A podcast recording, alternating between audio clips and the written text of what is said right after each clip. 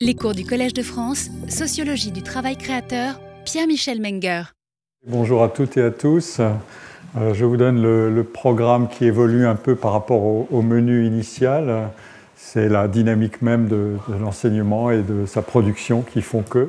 Et voilà, et j'accorde, c'est vrai, une importance particulière à la question de l'éducation et de l'emploi et de la relation entre les deux, euh, parce que c'est au cœur du sujet de la méritocratie tel qu'il est discuté euh, depuis une soixantaine d'années, et comme je vous l'ai montré antérieurement, et qu'il y a un certain nombre de faits à, mettre en, avant pour comprendre que les questions ne se résument pas simplement à euh, de quelle origine sociale êtes-vous pour euh, faire quelles études. C'est un peu plus complexe que ça dans une dynamique d'expansion du monde de l'enseignement supérieur et peut-être de, euh, de, divergence entre ce que produit l'enseignement secondaire et supérieur en termes de, nombre de diplômés et de spécialités de diplôme et ce que produit le, marché du travail et, la dynamique de l'emploi.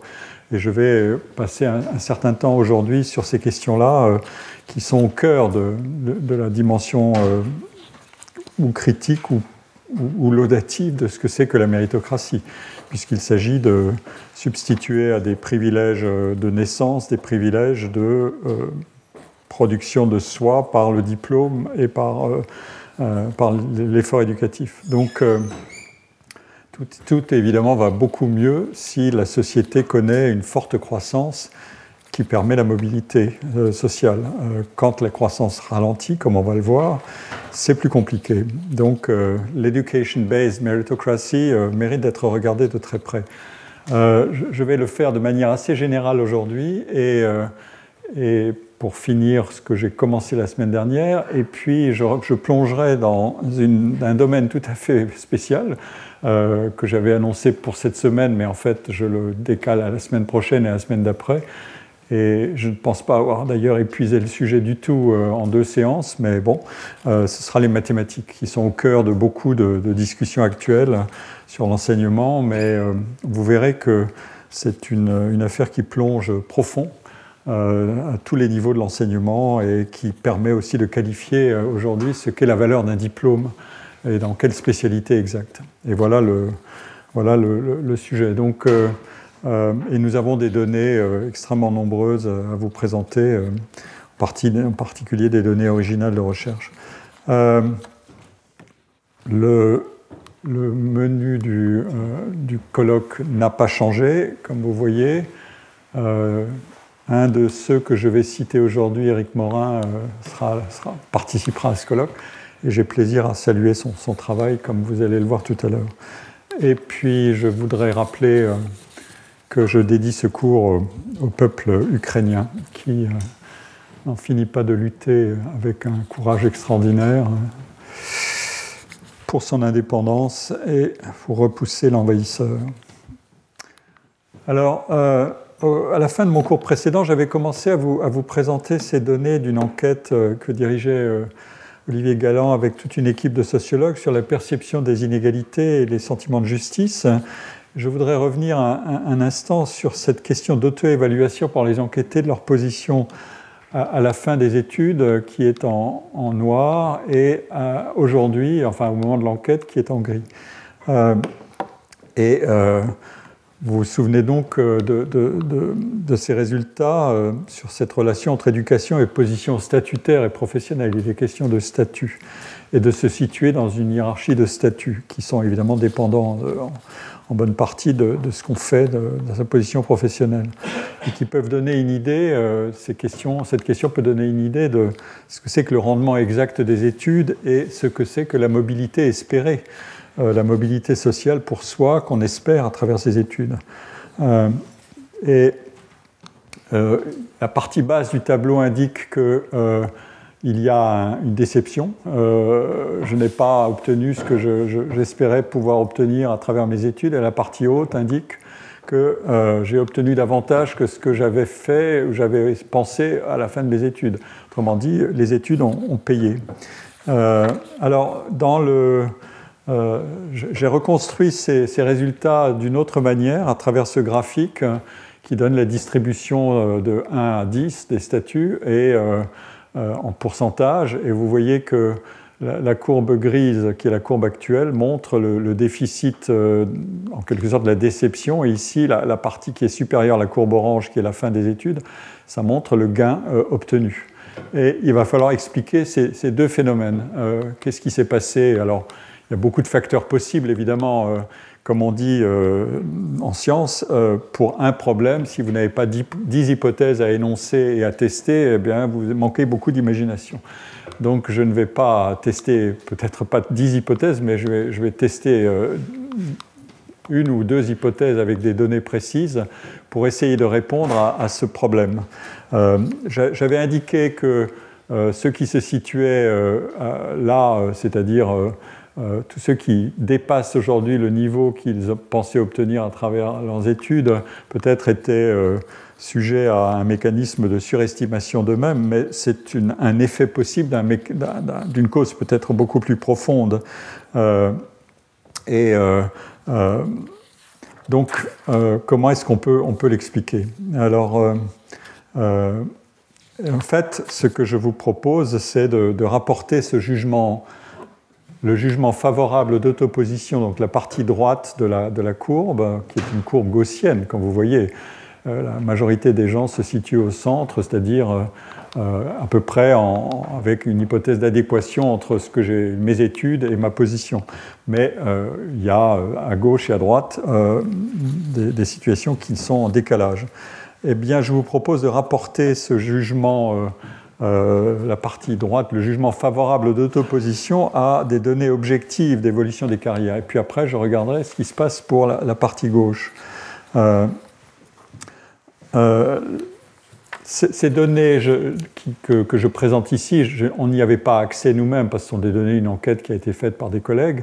En revanche, il est assez facile de trouver des données notamment dans des travaux de l'INSEE sur les carrières salariales et le, rendement de l'éducation euh, à travers euh, deux types d'enquêtes qui sont extraordinaires, très riches, qui sont les enquêtes emploi et formation et qualification professionnelle, et aussi à travers des données de panel sur les revenus.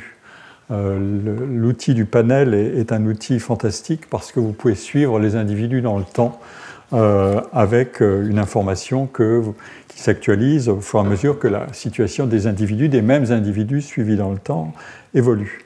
Euh, donc, on, peut voir à travers ces enquêtes comment le, revenu des individus et leur, leur position dans l'emploi peut s'expliquer en, partie par le, capital humain, c'est-à-dire les connaissances acquises par la formation initiale, euh, donc par le niveau de formation initiale, mais aussi par euh, l'accumulation d'expériences professionnelles. Ces deux facteurs agissent évidemment pour donner à la carrière salariale euh, une pente qui est généralement ascendante sous un certain nombre de conditions qui sont des conditions normales d'emploi non précarisées et sans rupture importante de carrière. Ceci dit, euh, nous savons aussi que les générations successives d'individus actuellement en activité ont connu des contextes économiques euh, très différents. Euh, il y a ici des générations, tout le monde n'appartient pas à la même génération, donc on a enquêté sur des individus d'âge différents, donc de génération et de génération, disons, de scolarisation et d'expansion du système scolaire et du marché du travail qui sont différentes ces contextes différents euh, impriment leur marque évidemment sur ce qui arrive à ces générations.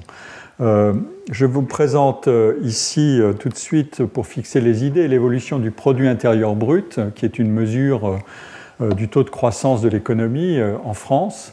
pour vous rappeler qu'entre 1970 et 2020, je vous la présente en, données annuelles et puis ici en données décennales pour vous montrer des paliers et là, on remonte un peu plus haut, euh, on remonte jusqu'en 1960 euh, et 50, euh, pardon. Et donc, vous voyez le comportement de l'économie française en termes d'évolution de la croissance. et vous voyez le, trend est, très net. Il y a eu une croissance ininterrompue, mais avec simplement, quasi ininterrompue, avec trois, trois moments clés qui sont faciles à, détecter. Le choc pétrolier, euh, l'année 92-93, 2000, 2009, qui était la grande crise financière, et puis la crise du Covid qui est ici, qui imprime une plongée profonde du PIB. Évidemment, et, en tendance, c'est encore plus net, il y a un ralentissement de la croissance.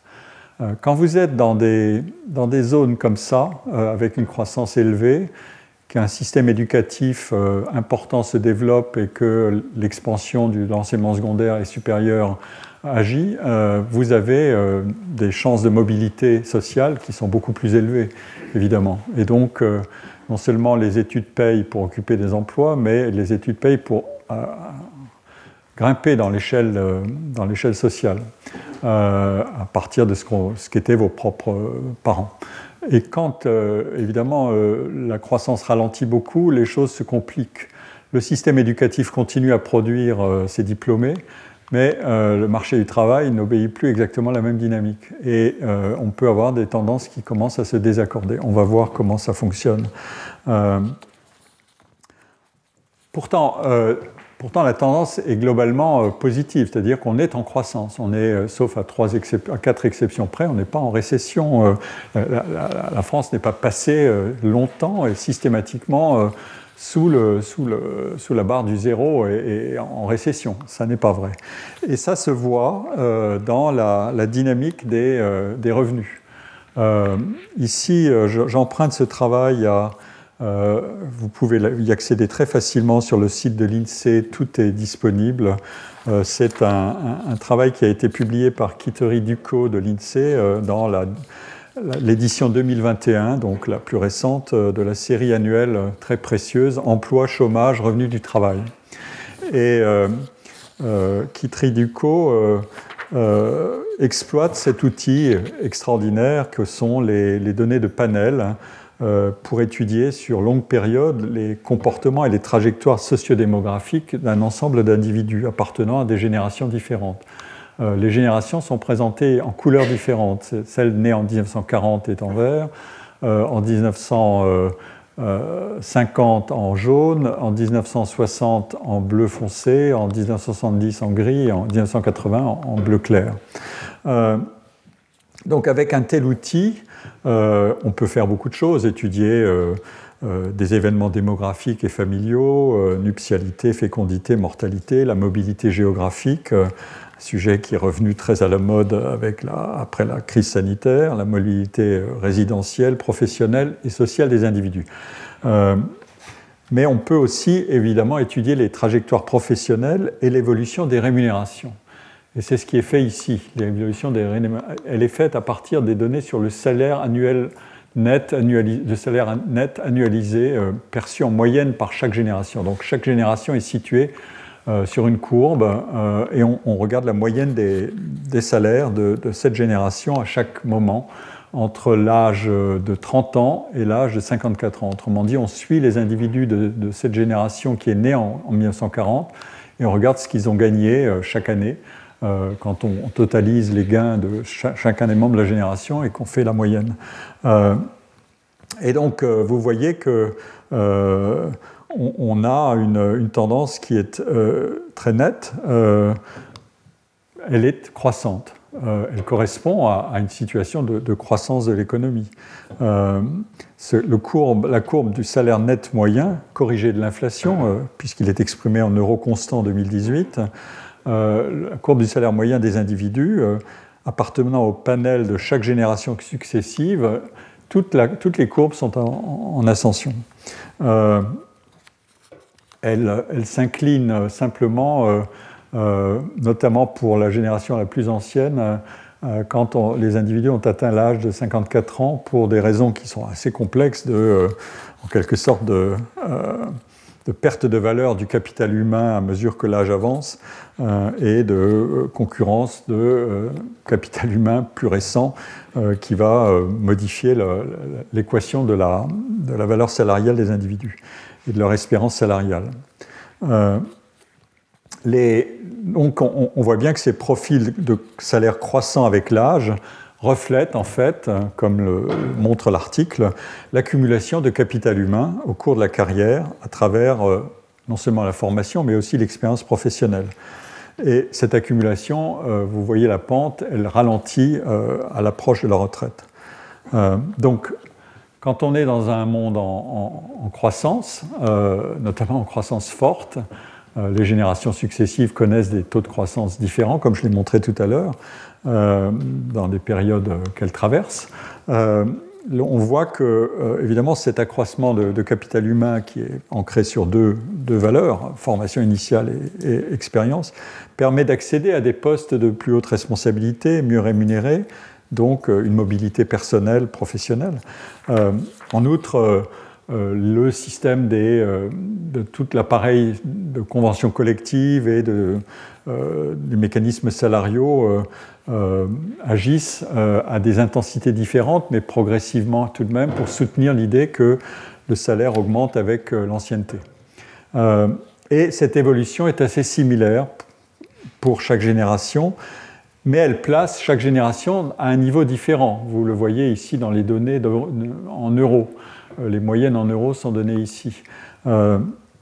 Ce qui est évidemment en partie la résultante de ces contextes économiques différents mais aussi évidemment d'autres facteurs euh, euh, qui interviennent, des décisions de politique économique concernant la, modération ou la non-modération salariale, euh, les niveaux d'inflation, les capacités de négociation sur le marché du travail, le partage de la valeur dans les entreprises, l'évolution de la productivité du travail, qui est un facteur évidemment décisif, la composition sectorielle de l'économie, euh, et euh, on le verra plus tard, le rapport entre l'offre et la demande de, qualification sur le marché des emplois.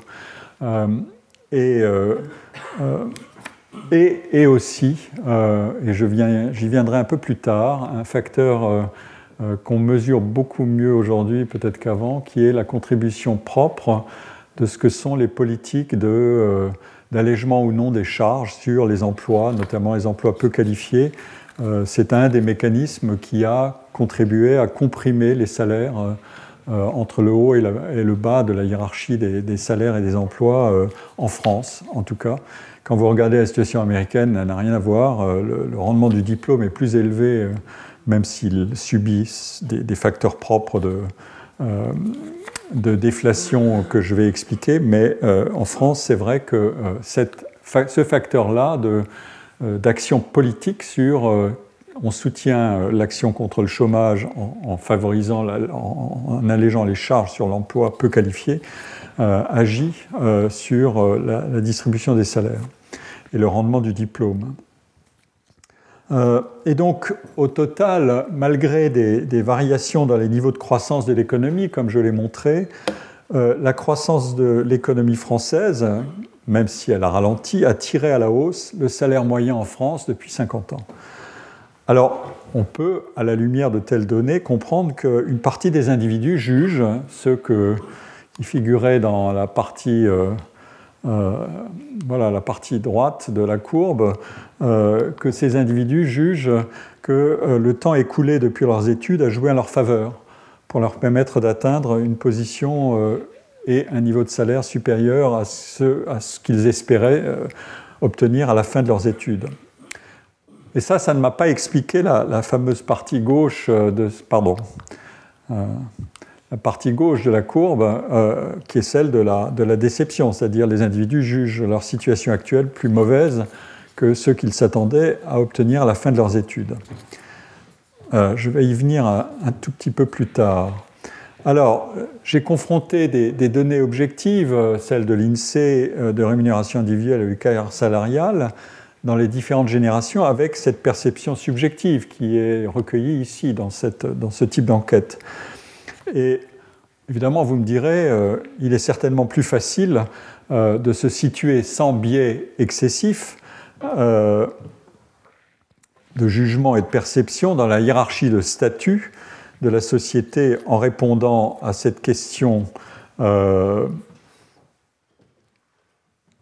est-ce que j'ai obtenu plus depuis que je suis au travail que ce que j'espérais quand j'étais dans, mes études? Euh, Donc, en, faisant jouer la perception du temps qui travaille pour soi, on, l'évalue, ou qui travaille contre soi, on l'évalue plus facilement que quand on pose une autre question, euh, celle que je vais examiner maintenant, pardon, euh, c'est celle-ci.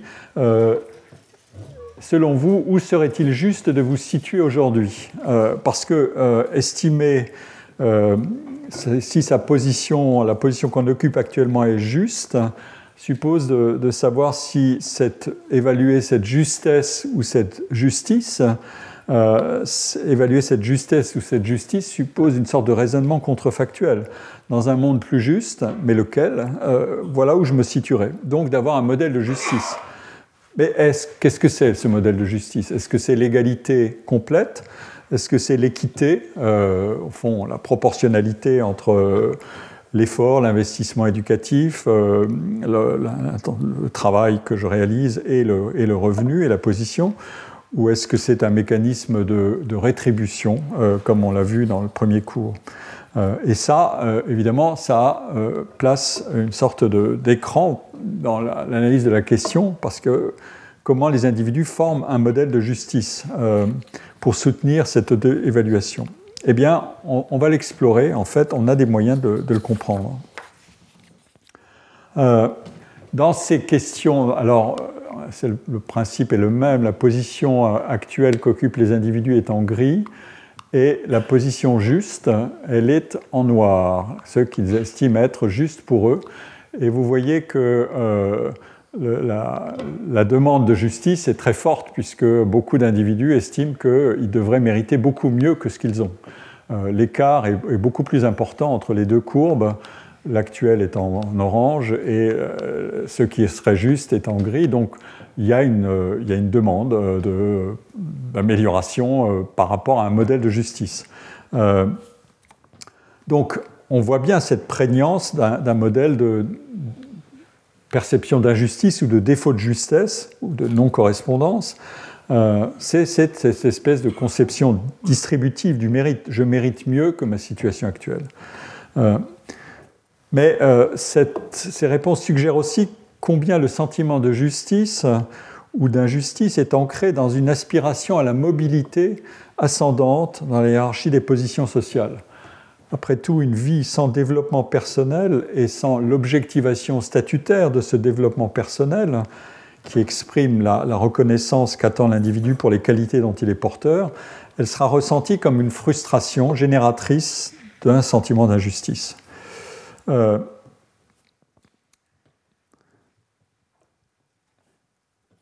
En d'autres termes, euh, avec ce, décalage vers la droite de la courbe, qui est gaussienne mais plus complexe pour le sentiment de justice, vous voyez, euh, euh, c'est un décalage qui, a l'air assez semblable au précédent, mais il est beaucoup plus accentué. donc on voit que les individus ont des revendications plus fortes à l'égard de ce qu'ils estiment être une société juste qu'à l'égard du rendement de leur diplôme. Certes, mon travail m'a procuré peut-être plus que ce que je m'attribue à la fin de mes études, mais la comparaison avec un monde social meilleur ou plus juste pour moi désigne un écart encore plus important à combler. Euh, pour finir d'examiner ces, deux jugements d'autoposition, euh, euh, il est intéressant de comparer ce que les individus estiment devoir à leur gain d'expérience, comme je l'ai vu tout à l'heure, et à ce qu'ils estiment juste de mérite, enfin ce qu'ils jugent mérité, si la situation était vraiment juste. Alors j'ai fait un exercice euh, euh, de, représentation graphique. ici, le manque de, de ce que j'aurais dû obtenir après mes études et que je n'ai pas eu, il est figuré dans cette surface orangée. Euh, et euh, les gains sont figurés ici. Et euh, le sentiment de justice est représenté de la même manière, mais en bleu. Ce, que, ce qui me manque en termes de... L'essentiel est, une demande de justice à partir de positions qui progressivement sont de plus en plus élevées. Et vous voyez que le sentiment de la, demande de, justice ou de justesse par rapport à ce qu'on espérait est de plus en plus forte à mesure que le, euh, niveau statutaire euh, s'élève. et à travers la, comparaison qu'on peut faire, on voit que la pente que j'ai tracée ici, c'est la corrélation entre les données, la, pente de la demande de justice est beaucoup plus élevée que la pente de constat du rendement de mes études.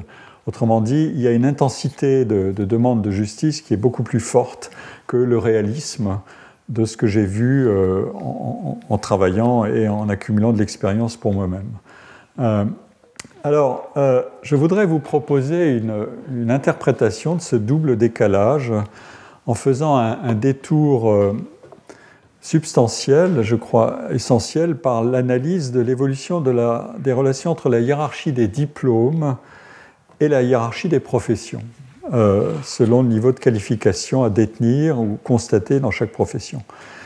Et alors, on verra apparaître un problème majeur qui est le déclassement professionnel, qui peut nourrir un, sentiment ou une frustration génératrice du sentiment d'injustice. Euh, mais pour le, pour le comprendre et le voir dans les données, il faut adopter plusieurs perspectives. Euh, pour euh, savoir comment interpréter trois faits. Euh, le premier fait, c'est pour entrer dans une profession donnée et qualifiée, il faut être aujourd'hui plus diplômé qu'autrefois. c'est un investissement donc par un surcroît de dépenses, d'efforts et de ressources. Je vais les documenter, ces faits est-ce que l'emploi en question qu'on rejoint avec un diplôme qui est supérieur à celui qu'avaient les détenteurs de cet emploi un peu avant, est-ce que cet emploi demande des compétences supérieures Ou est-ce que l'employeur bénéficie simplement, ou le marché du travail bénéficie simplement d'un afflux de diplômés et euh, voilà, il fait du cherry picking et, en avant? Euh, si l'emploi demande effectivement des compétences supérieures, c'est le fameux thème de l'économie de la connaissance et de la polarisation des emplois, euh, c'est donc la transformation des emplois euh, et des qualifications nécessaires qui entrent en décalage avec la hiérarchie des diplômes. Et cette hiérarchie des diplômes doit se réajuster euh, par rapport aux exigences des emplois et du marché du travail. Ou alors, est-ce que les titulaires d'un niveau de diplôme donné doivent se rabattre sur une solution de, deuxième ou troisième rang, euh, faute d'obtenir un emploi à la hauteur de ce qu'ils attendaient de leur diplôme euh, Le risque est alors de n'obtenir qu'un emploi inférieur, pour au moins une partie des individus, à ce qu'était la situation nominale de cet emploi euh, dans un état antérieur. Situation nominale, ça veut dire exprimée par le niveau de diplôme de la majorité de ceux qui exerçaient cet emploi quelques années auparavant. Euh, tout ça peut être mesuré. Euh, vous le verrez dans les, dans les, données que je vais vous présenter. Et donc le risque de déclassement atteint les anticipations qui étaient faites par l'individu et aussi par sa famille quand elle finance les études. Euh, notamment au moment d'entrer euh, au, lycée, à la fin du collège, euh, là où il y a les premiers choix d'orientation à faire, puis au moment des choix en matière d'études supérieures qui confirment ou corrigent éventuellement les, choix antérieurs qui ont été faits pour le lycée. Ce risque n'est par définition, autrement dit par contrainte structurale de l'évolution du niveau de diplôme dans la société, atténué qu'au sommet de la hiérarchie des qualifications. Euh, vous allez le voir tout de suite. Et notamment dans certaines spécialités professionnelles. Et c'est un des enjeux aujourd'hui de la discussion sur qu'est-ce que valent les sciences et les mathématiques, c'est que les études qui, incorporent un niveau de, formation euh, en, sciences et en mathématiques euh, ont gagné en valeur beaucoup. Et je vous le montrerai dans le détail la semaine prochaine. Là aussi, on a, on a des études et on a des données qui sont tout à fait précises. Euh, la course à, au diplôme engendre de fait une escalade vers le haut. Euh, c'était euh, sous-jacent dans l'argument de Michael Young, c'est-à-dire les familles investissent de plus en plus dans l'effort d'éducation de leurs enfants et pour leur permettre d'atteindre les filières les plus rentables souvent les plus sélectives, et euh, les, types d'études qui sont euh, le mieux protégés contre un, déclassement. Euh, donc, le, sommet demeure le sommet se, modifie lui-même, mais tout se passe à partir du sommet. C'est un, comme on dit, un mécanisme de trickle down, c'est-à-dire de conséquences en cascade vers l'aval. Euh, vous allez voir. Euh, tout à l'heure, j'ai présenté l'évolution des courbes de rémunération avec l'âge des individus dans les différentes générations pour rappeler que la, carrière dans des conditions normales s'exprime par des progressions de revenus. Euh, qui dépendent de, beaucoup de conditions, mais d'abord de la hausse de la productivité du travail dans des économies en croissance. Cela dit, les, travaux d'analyse de, de l'INSEE que j'ai cités montrent aussi un autre fait majeur euh, auquel je vais venir. La valeur des diplômes et ce qu'ils procurent, la valeur de ce qu'ils procurent en rémunération et en position socio-professionnelle évolue en fonction du nombre de diplômés eux-mêmes des différents diplômes c'est le côté de l'offre de travail, c'est-à-dire les individus euh, détenteurs d'un diplôme se présentent sur le marché du travail. Et en fonction évidemment de la demande sur le marché du travail. Qu'est-ce que, les employeurs, les entreprises, euh, les organisations, le secteur public demandent en termes de formation? Et euh, le constat, c'est que du fait de l'élévation générale du niveau d'éducation, il y a pour chaque niveau de diplôme de plus en plus de diplômés d'un niveau supérieur à soi. Et ça apparaît admirablement dans ce graphique que j'emprunte euh, à un article formidable de Claude Picard, qui est un, statisticien très chevronné euh, et très savant de l'INSEE. Euh, l'article s'appelle Le non-emploi des peu ou pas diplômés en France. Il s'intéresse notamment à la catégorie des aucun diplôme, mais il étudie aussi toute cette hiérarchie. Euh, et le graphique indique pour chaque année entre 1982 et 2018 euh, combien d'actifs détiennent tel ou tel niveau de diplôme. Autrement dit, euh, en 82, il y avait 20% pardon, 23% d'individus sans diplôme il y en avait euh, de 23 à 46 euh, à peu près, euh, c'est-à-dire 23 autres qui avaient un certificat d'études primaires. À la fin de la période, vous voyez comment ces deux couches se sont rétrécies. surtout celles des, premiers niveaux de diplôme. Les, 100 diplômés ont, diminué, mais pas autant que ça a été divisé par deux à peu près tandis que les certificats d'études primaires et le, diplôme a été complètement déclassé et a quasiment disparu, il a été absorbé par les niveaux de diplôme supérieurs. Mais vous voyez comment les couches euh, se transforment. Euh, avant, euh, j'avais, quand j'avais un, diplôme du baccalauréat, j'avais 70, pardon, presque 80% d'individus qui avaient moins que le baccalauréat. Maintenant, je n'en ai plus que 40. Euh, qui ont moins que le baccalauréat. Et j'en ai 40 euh, euh, qui ont plus que le baccalauréat. donc, vous adoptez ici le, point de vue, si vous voulez lire le graphique comme ça, pour chaque année, vous pouvez adopter le point de vue d'un individu diplômé et qui se dit combien j'ai d'individus qui sont au-dessus et en dessous de moi? et donc, évidemment, cette élévation du, niveau de diplôme modifie continuellement la, composition de la main-d'œuvre en emploi. Euh, l'expansion du système éducatif réduit peu à peu la part des moins diplômés, euh, on le voit ici, qui s'effondre, euh, et le renouvellement de la main-d'œuvre en fonction des entrées et des départs vers la retraite déforme progressivement la composition de la main-d'œuvre présente sur le marché du travail en absorbant les conséquences générationnelles d'évolution euh, du, marché du, niveau de formation des actifs.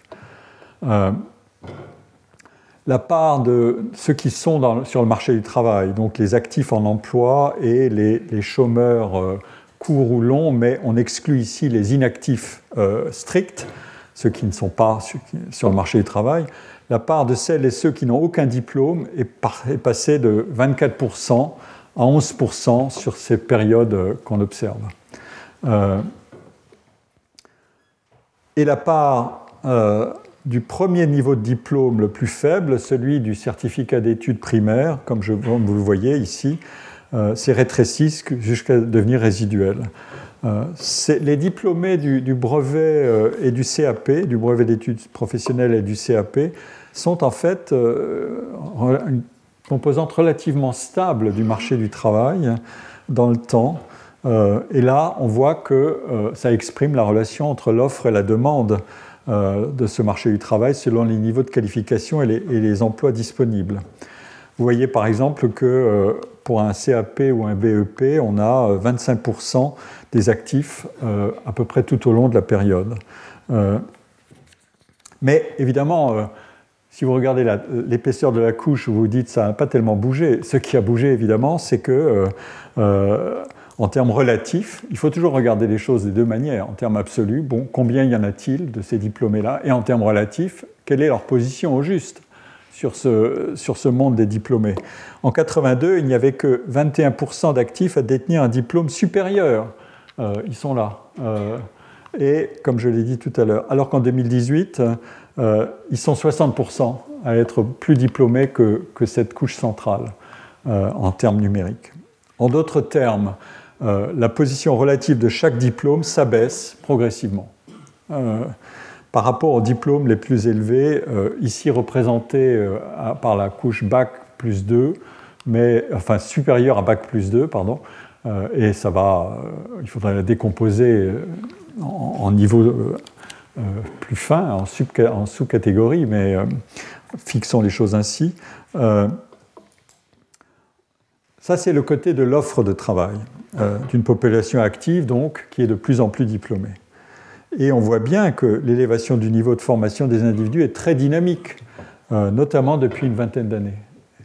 C'est une bonne nouvelle, dirons-nous, si l'éducation des individus est un bénéfice à la fois pour eux-mêmes et pour la société tout entière, à la fois en termes économiques et en termes euh, d'éducation avec euh, ce qu'on appelle des, bénéfices non monétaires, la formation des citoyens, euh, l'éducation, la, formation de l'esprit critique, de la, maîtrise de, connaissances euh, fondamentales, etc. etc.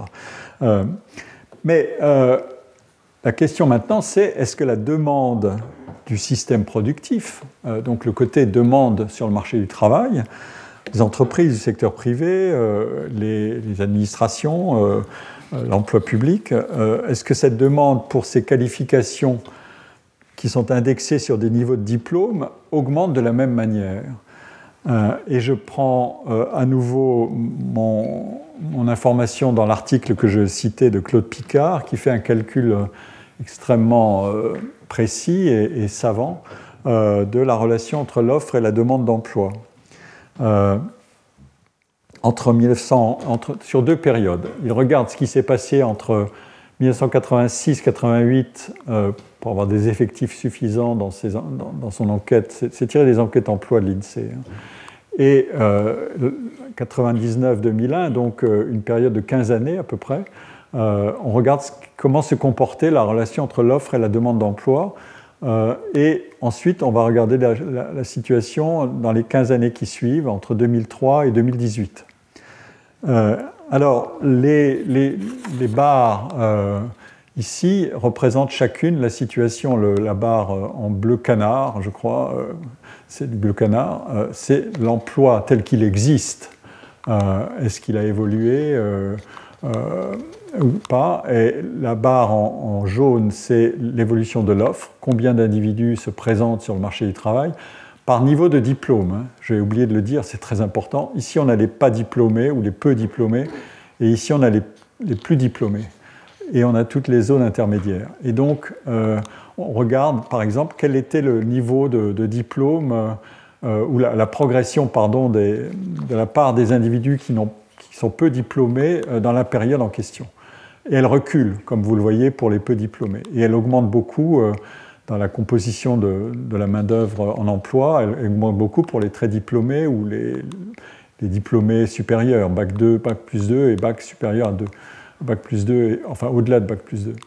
Euh, donc, euh, ça c'est la première information, c'est euh, comment les individus en emploi se comportent. est-ce qu'ils rencontrent, est-ce qu'en fonction du niveau de diplôme, ils sont effectivement en emploi Ensuite, on va voir comment l'offre, ce que présentent les individus avec leur diplôme, ça, c'est la figure en, jaune, et la demande, elle figure en rouge. Et c'est la, la relation entre les deux qui produit la, troisième, évidemment.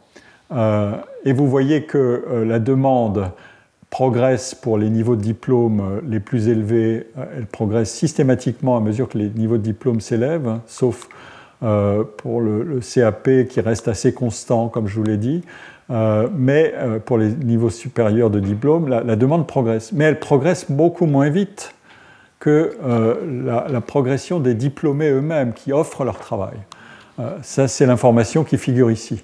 Et maintenant, vous allez regarder sur la période suivante, vous verrez que la situation se polarise beaucoup plus encore, puisque la, demande de d'individus peu diplômés ou de niveau de diplôme très faible, elle progresse quasiment plus ou elle est, stagnante, et, où elle, et alors qu'elle progresse bien pour les niveaux de diplôme supérieurs, mais à un rythme moins élevé qu'avant.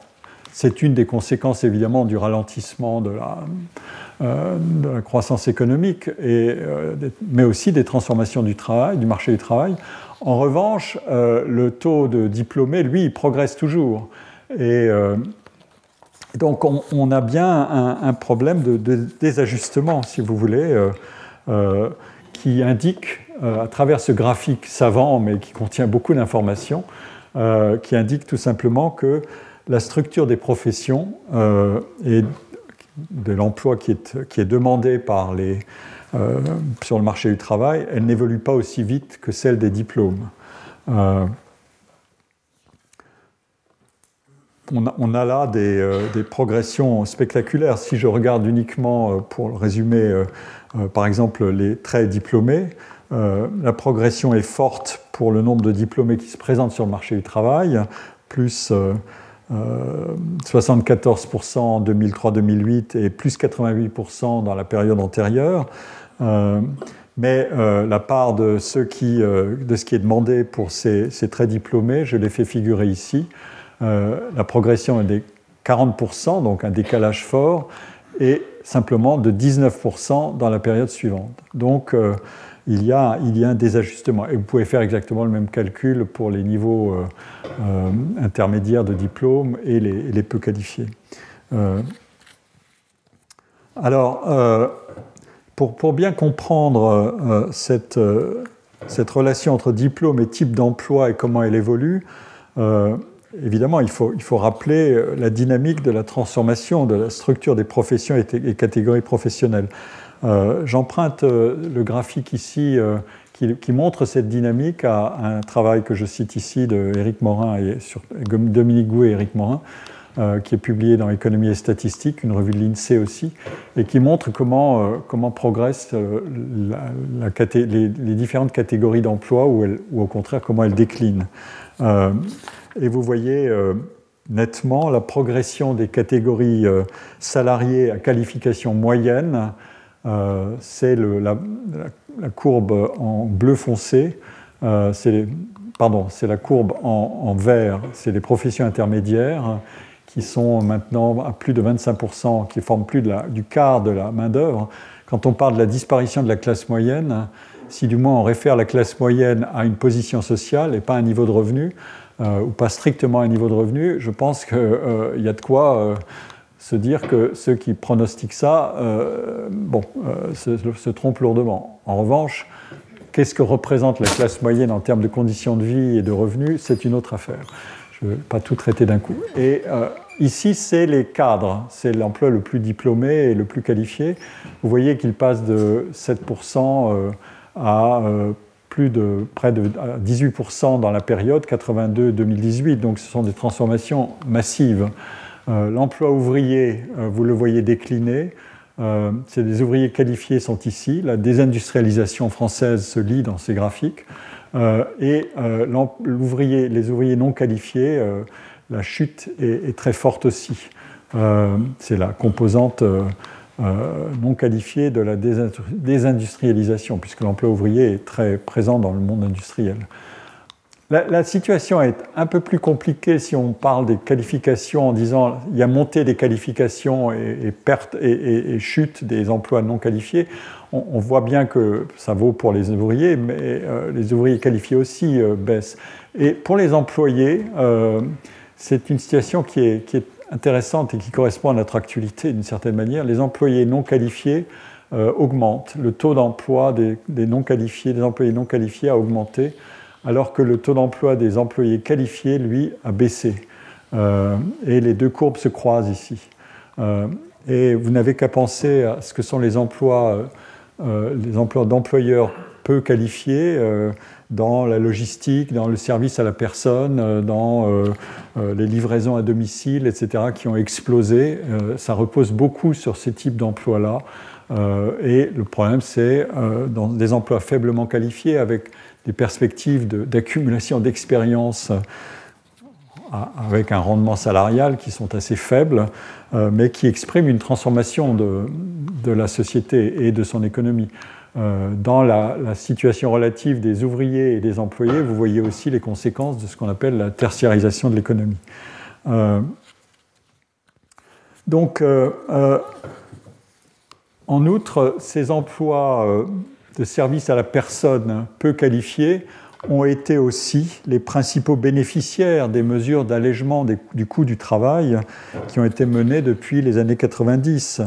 Euh, la garde d'enfants, l'aide à domicile pour les, ménages, euh, les assistantes maternelles, etc. On a pratiqué des exonérations de cotisations euh, et une prise en charge éventuelle d'une partie du salaire des assistantes maternelles ou d'une réduction d'impôts. Donc on a voulu agir sur la dynamique d'employabilité de, ces professions-là en favorisant des mesures de soutien, mais évidemment ce sont des mesures de soutien qui s'adressent à une population qui est, qui est peu qualifiée.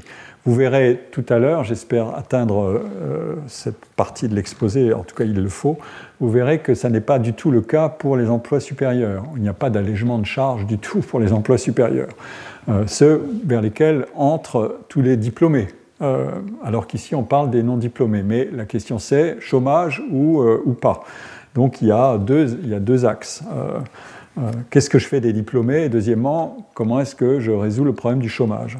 Ça, c'est des problèmes de politique économique. donc, qu'est-ce que, je, qu'est-ce que je vois dans tout ça? C'est le, risque, le risque de déclassement, qui évidemment est différent selon les niveaux de diplôme, mais qui existe. Euh, une partie euh, des, diplômés d'un niveau donné doivent opter pour des, métiers moins qualifiés que ce qu'ils espéraient. Euh, vous l'avez vu à travers ces, données-là, offre et demande. ou alors ces, diplômés de niveau élevé forment un groupe de plus en plus hétérogène à mesure que la taille de ce groupe augmente et que les employeurs recrutent des salariés de qualification plus diverses pour un même métier. Ou alors, c'est une autre possibilité d'évolution. Dans les métiers que visent les individus avec un diplôme donné, les compétences recherchées par les employeurs, comme je l'ai dit tout à l'heure, sont plus élevées que ce que proposent les diplômés. Alors, je vais vous donner euh, trois indices de ce risque du déclassement, euh, qui est avéré, mais il faut le mesurer.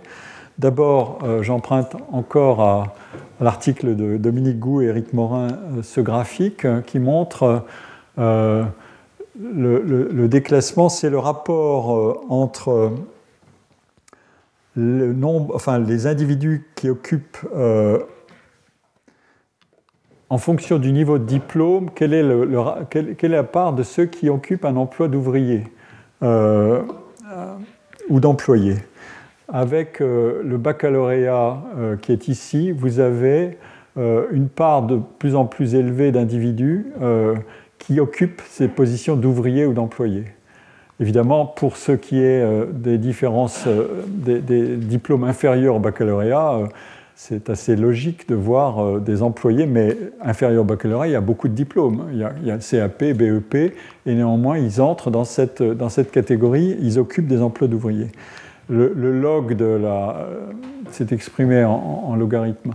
Pardon, non, en pourcentage, mais la courbe ici indique pardon, ça c'est la, position des ouvriers. Et ça c'est, non, des, gens au diplôme inférieur au bac. Et ça c'est le log de la différence entre les deux courbes. Autrement dit, on mesure la vitesse d'écartement des deux courbes. Et vous voyez que le risque de déclassement, il, progresse, il progresse fortement. Avec un baccalauréat, on, a des chances ou euh, des risques plus élevés d'obtenir un, emploi d'ouvrier et d'employé euh, aujourd'hui euh, par rapport à 1982. Encore une fois, c'est le même calcul. L'autre exemple que je peux vous présenter qui est très illustratif, c'est un cas concret, et je reviens à ce superbe article de Claude Picard, qui analyse le niveau de diplôme à deux périodes des assistantes maternelles dont je viens de parler, des aides à domicile d'un côté, c'est la colonne, de gauche, et la partie droite, c'est les agents de police. Euh, et vous voyez ici que euh, euh, ce sont des, professions très différentes, mais elles sont intéressantes parce que la, dynamique de ces professions, notamment celle d'assistante maternelle et d'aide à domicile, elle a été très forte, la dynamique de création d'emplois. On a euh, en effectif, on est passé dans la période qui est, couverte par l'enquête, 82-86, 2004-2008 et 2014-2018, on est passé de 230 000 personnes à 951 000 personnes. Le groupe a été multiplié par 4. Euh, et alors, qu'est-ce que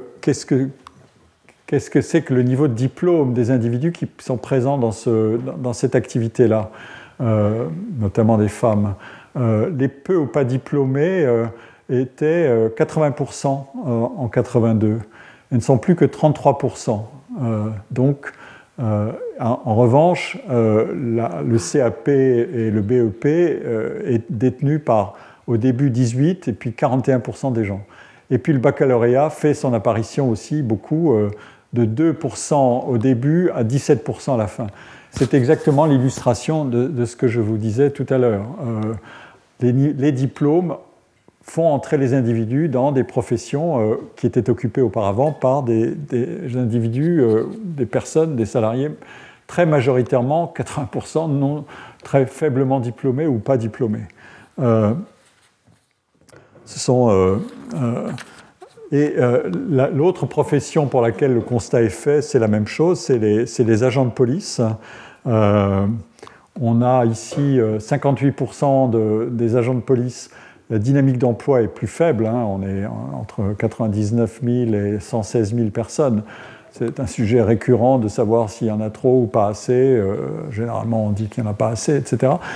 mais la dynamique est plus faible. Mais néanmoins, avec une dynamique plus faible euh, de, création d'emplois, euh, on a aussi une transformation considérable euh, du niveau de diplôme des individus. on est passé de 58% qui sont peu ou pas diplômés à simplement 12%. Et pour ce qui est du baccalauréat, avec éventuellement des, spécialités spécifiques correspondant au métier de la sécurité, de la surveillance, etc., euh, on est passé de 5% à 52%. Euh, et euh, certainement, le, mécanisme des concours de recrutement de la fonction publique joue aussi dans ce sens-là. on doit certifier des, recrutements à partir de niveau de diplôme. Mais vous voyez, la transformation est, plus violente encore euh, en termes de reclassement euh, de ces professions par le niveau de diplôme ou, de, déclassement des individus qui, euh, ne, deviennent, qu'agents de police, sans jeter un jugement de valeur sur cette profession, avec un niveau de diplôme qui est aujourd'hui celui du baccalauréat, alors qu'il y, a, il y a 30 ans, on pouvait l'être sans diplôme. C'est évidemment une, sacrée transformation. alors, on va sortir des, cas euh, particuliers et aller vers une vision un peu plus générale euh, pour adopter quatre perspectives sur ces évolutions. Et de manière plus générale sur, tous les métiers qui recrutent plus haut dans la hiérarchie des diplômes qu'auparavant. Premièrement, il y a, comme je l'ai dit, un, phénomène de déclassement. Avec un diplôme donné, on a de plus grands risques d'accéder à des emplois inférieurs à ce qu'on croyait pouvoir rejoindre. Autrement dit, le fameux statut euh, obtenu avec un niveau de diplôme donné est inférieur à ce qu'on jugeait correspondre à ces investissements euh, éducatifs. Ben, c'est la réponse, si vous voulez, à cette à cette question que j'avais examinée au tout début et que j'ai représentée ici à nouveau avec cette visualisation graphique en surface. Euh, est-ce que j'ai obtenu moins que ce que j'espérais euh, ou est-ce que j'ai obtenu plus que ce que j'espérais après mes études euh, il, y a, un phénomène de déclassement qui existe. C'est l'une des interprétations possibles de la partie inférieure, celle-là, et, de cette partie-là du tableau, ici. Euh, deuxièmement, nous savons que les emplois et leurs rémunérations sont hiérarchisés en fonction du niveau de diplôme et de la qualification des individus. Certes, les diplômes procurent moins aujourd'hui que ce qu'ils procuraient auparavant, euh, mais les diplômes ne valent pas la même chose, ils sont hiérarchisés. Un niveau de diplôme vaut quelque chose de plus que le niveau de diplôme qui est en dessous. Euh, et donc, euh, cette, hiérarchie des diplômes, c'est la distance absolue entre des individus qui exercent dans deux métiers euh, avec un, niveau de diplôme requis, un niveau de qualification qui sont différents. Mais on voit aussi agir euh, le mécanisme de déclassement qui est la, situation relative. Un niveau de diplôme donné est de moins en moins rémunérateur.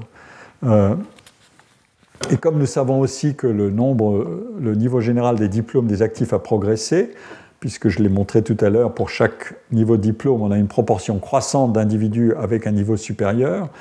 Donc la position relative d'un diplôme subit une contrainte structurale du fait de cette euh, expansion générale. Et enfin, euh, le premier résultat que je vous avais donné, c'était, mais on voit aussi que le salaire des individus augmente dans le temps au cours de la carrière à des rythmes plus ou moins élevés selon la conjoncture et aussi selon le niveau de qualification. Mais on avait vu que toutes les générations en bénéficient. Donc il y a, trois, faits là qui sont, euh, qui sont à relier entre eux pour comprendre ce qui se passe dans, euh, la dynamique euh, des, revenus et des, positions sociales. Eh bien, pour le comprendre, on va encore recourir à la visualisation graphique. Celle-là, je l'emprunte à, l'autre article sur lequel je m'appuie beaucoup de Kitri Ducot euh, de l'INSEE euh, dans la dernière livraison de emploi, chômage, revenu du travail. Euh, alors, d'abord, je vous donne la, leçon générale du graphique et après, je vais vous l'expliquer.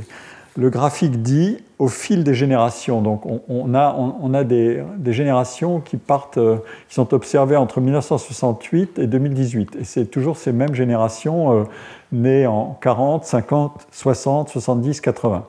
Donc, euh, et vous les observez et vous regardez par niveau de diplôme leur salaire relatif euh, par rapport à la, moyenne de, ce, qui est gagné en France.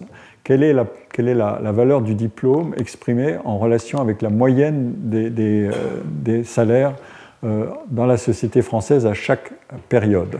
Voilà le, schéma de chacun de ces graphiques la, leçon générale, c'est au fil des générations, la position relative de chaque niveau de diplôme s'abaisse. Euh, autrement dit, euh, pour chaque individu d'un niveau de diplôme donné, comme je l'ai dit tout à l'heure, il y a de plus en plus de, diplômés d'un niveau supérieur. Euh, on peut le dire d'une autre manière, au fil des générations, il faut étudier de plus en plus longtemps pour occuper euh, euh, une position équivalente à celle qu'occupaient des générations précédentes. Euh, donc l'éducation est un investissement offensif. Il vaut mieux s'éduquer pour obtenir une bonne vie professionnelle, mais c'est aussi un, investissement défensif. il faut lutter contre le risque de déclassement. Ce constat d'ailleurs avait été fait, euh, c'est ça qui est troublant, euh, mais qui exprime la, part structurale du mécanisme. Ce constat avait déjà été fait dans les années 70 par des économistes comme euh, Jan Tinbergen, qui est un prix Nobel d'économie. Il a écrit des articles tout à fait intéressants et originaux sur ce sujet dès 1972, ou par un économiste de MIT, Lester Turow dans un livre Generating Inequality, euh, dont je, vous présente le, texte ici. Euh, non, pardon, c'est pas ça. Euh, je vous lis la citation de, de Thurow, à mesure que l'offre de main-d'œuvre plus instruite augmente, les individus constatent qu'ils doivent améliorer leur propre qualification éducative simplement pour défendre leur position actuelle en termes de revenus. S'ils ne vont pas à l'université, d'autres le feront et l'emploi qu'ils envisagent actuellement ne leur sera plus accessible. Euh, la formation devient une nécessité défensive pour les individus, même si elle n'apporte aucun bénéfice relatif net. Euh, elle devient un bon investissement, non pas parce qu'elle permettrait d'augmenter son revenu, ce qui serait le cas si les autres n'augmentaient pas leur niveau de qualification, mais parce qu'elle permet de ne pas voir son revenu baisser dans un contexte général de hausse du niveau d'études. Euh, c'est assez troublant, évidemment, comme, euh, constat. Euh, on voit ici jouer une, autre thèse que la thèse classique du type capital humain qui disait plus vous vous formez, plus vous êtes récompensé par, par votre niveau d'études qui augmente. Ici, on voit agir le, mécanisme qui, qui corrige cette, ce constat-là ou cette analyse-là en disant mais il y a des contraintes structurales qui dépendent en partie, euh, comme je l'ai dit tout à l'heure, de la capacité de l'économie à créer euh, des emplois de tel ou tel type. Alors, je, reviens à ces graphiques, je vais juste vous les, vous les détailler parce qu'ils disent tout. Euh, c'est assez étonnant. La ligne verte, en pointillé ici, pour chaque niveau de diplôme, il, faut la, il faut la relier au pourcentage de la droite du graphique. D'ailleurs, qui sont exprimés en vert. Euh, elle dit simplement euh, euh, la position d'un diplôme dans la distribution générale des diplômes. Combien d'individus avaient un diplôme supérieur à ce diplôme-là au début de la période et combien, combien sont-ils à avoir un niveau supérieur? C'est exactement ce que je voyais dans ce graphique-là, si vous voulez. C'est exprimé autrement, mais c'est résumé comme ça il y avait euh, pour le brevet 80% d'individus euh, qui ont euh, un niveau supérieur en 2018 alors qu'ils n'étaient que 40% en 68, 50 ans avant. Et vous le faites, vous faites l'exercice pour chaque type de, niveau de diplôme. Et maintenant, vous regardez, une fois que vous avez visualisé ça, vous regardez quelle est la conséquence pour les salaires. et pour les salaires, la, situation est donnée par les courbes salariales des différentes générations euh, que j'ai indiquées déjà avec les couleurs différentes. Et le point indique euh, la situation des individus à l'âge de 30 ans. Euh, où est-ce qu'ils en étaient à 30 ans? Quel était leur salaire en fonction de leur niveau de diplôme et de l'année observée Quel était leur niveau de salaire exprimé en rapport euh, au, salaire moyen des, salariés dans la société française. Autrement dit, un, bachelier avait euh, gagné à peu près 1,6 fois plus que le salarié moyen dans la société française euh, quand il appartenait à la génération de 1940 et qu'il avait 30 ans. Et, vous voyez comment les choses évoluent ensuite. Et vous voyez que, au fur et à mesure que les générations passent, qu'on est dans celle de 50 ici, puis celle de 60, 70, 80, vous voyez que cette position relative du bachelier en termes de salaire, elle diminue et qu'elle est en dessous du salaire moyen. Euh, voilà la, visualisation euh, complète, si vous voulez, euh, de, des mécanismes que je, présentais tout à l'heure. Donc ces, graphiques, euh, ce type de graphique euh, condense énormément d'informations à partir, évidemment, je n'ai pas besoin de vous le dire, à partir d'un traitement euh, d'une masse absolument considérable de données de panel. mais les deux leçons qu'on peut en tirer, elles sont simples. Premièrement, la position relative de chaque niveau de diplôme se modifie et baisse. C'est la fameuse ligne en pointillé vert et le salaire euh, relatif euh, perçu pour chaque niveau de diplôme baisse au fil du temps. Vous comparez les positions de chaque point et puis ensuite des courbes euh, au fur et à mesure que les générations passent pour chaque niveau de diplôme. Et deuxièmement, au total, le rendement de l'éducation, il est décroissant. ça, ça avait été Ça avait été montré dans des travaux que j'avais cités il y a longtemps déjà dans mon cours d'il y a plusieurs années, en 2014 je crois. C'était mon premier cours. je m'étais intéressé à la valeur du travail et j'avais cité les travaux de Baudelot et de Christian Baudelot et Michel Glaude qui montraient cette décroissance du rendement de l'éducation euh, c'est-à-dire le gain que procure euh, chaque niveau d'étude euh, pour un âge donné et par rapport à tous les participants du marché du travail. Mais en termes relatifs, en termes relatifs, vous pouvez regarder ce qui se passe pour chaque, pour, chaque niveau de diplôme. en termes relatifs, la hiérarchie des diplômes demeure les salariés qui ont étudié plus de deux années se maintiennent à des niveaux de salaire qui sont supérieurs, évidemment, aux titulaires du seul baccalauréat. Donc, euh, les salaires, euh, la différence euh, se maintient, mais les, salaires relatifs se, réduisent. Les différences de salaires relatifs se réduisent. ça se resserre. les bacheliers de la génération 80 avaient à, à 30 ans, en 2010, un salaire supérieur de seulement 10% à celui des titulaires d'un CAP BEP, contre 20% pour euh, euh, ceux de la génération des années 50, euh, 30 ans plus tôt, au même âge. Et donc ce, resserrement est évidemment lié à, ce que j'ai décrit comme phénomène de risque de déclassement, et puis aussi au resserrement de, des inégalités dans la moitié inférieure de la distribution des salaires. Je l'ai dit, euh, un des grands arbitrages à faire dans une société qui connaît une croissance plus faible, c'est euh, former de plus en plus d'individus, euh, notamment par des études supérieures, mais aussi lutter contre le chômage des, peu qualifiés. Et les peu qualifiés ne sont pas en nombre négligeable. Comme vous voyez, ils sont là. aucun diplôme, c'est cette population-là. Euh, c'est considérable. Elle, reste euh, une part importante, évidemment. Euh, donc, l'argument du diplôme, qui était déjà exprimé d'une autre manière par Lester Thureau, ça n'est pas simplement le revenu, mais c'est aussi la protection contre le chômage. et vous le voyez ici, c'est encore une fois le, travail euh, qu'a réalisé Claude Picard, c'est cette source très précieuse.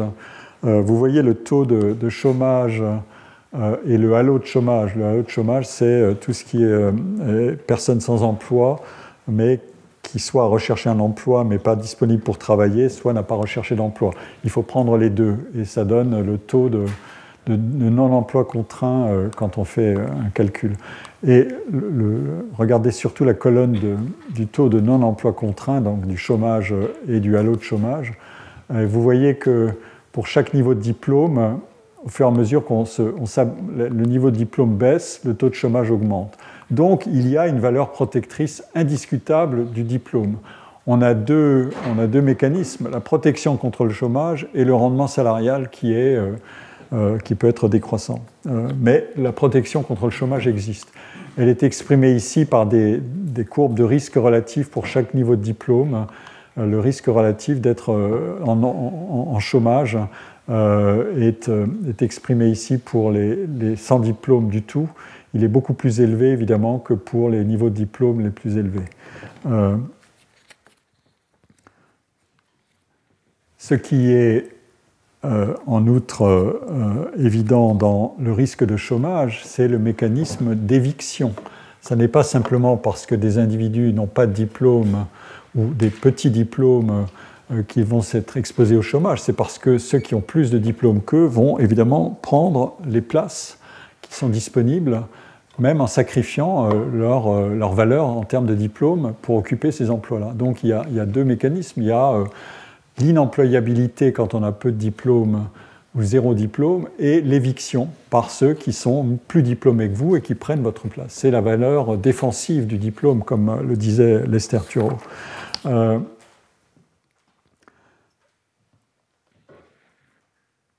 troisième observation, euh, le niveau de salaire pour tel ou tel niveau de qualification exprime en fait de manière complexe, on l'a examiné là dans les, dans les données à l'instant, euh, exprime de manière complexe l'interaction d'une grande variété de facteurs, euh, des préférences, des niveaux de formation, l'état de l'offre et de la demande, vous l'avez vu, la dynamique de l'économie, euh, l'évolution du coût du travail, etc.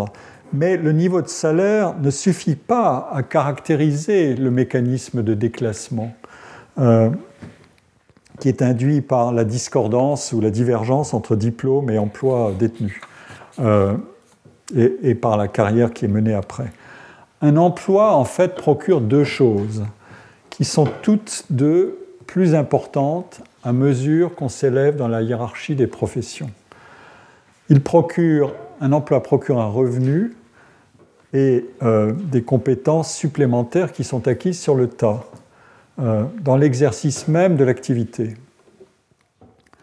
C'est cette dernière composante que j'ai mentionnée au tout début, qui est euh, le capital accumulé d'expérience professionnelle.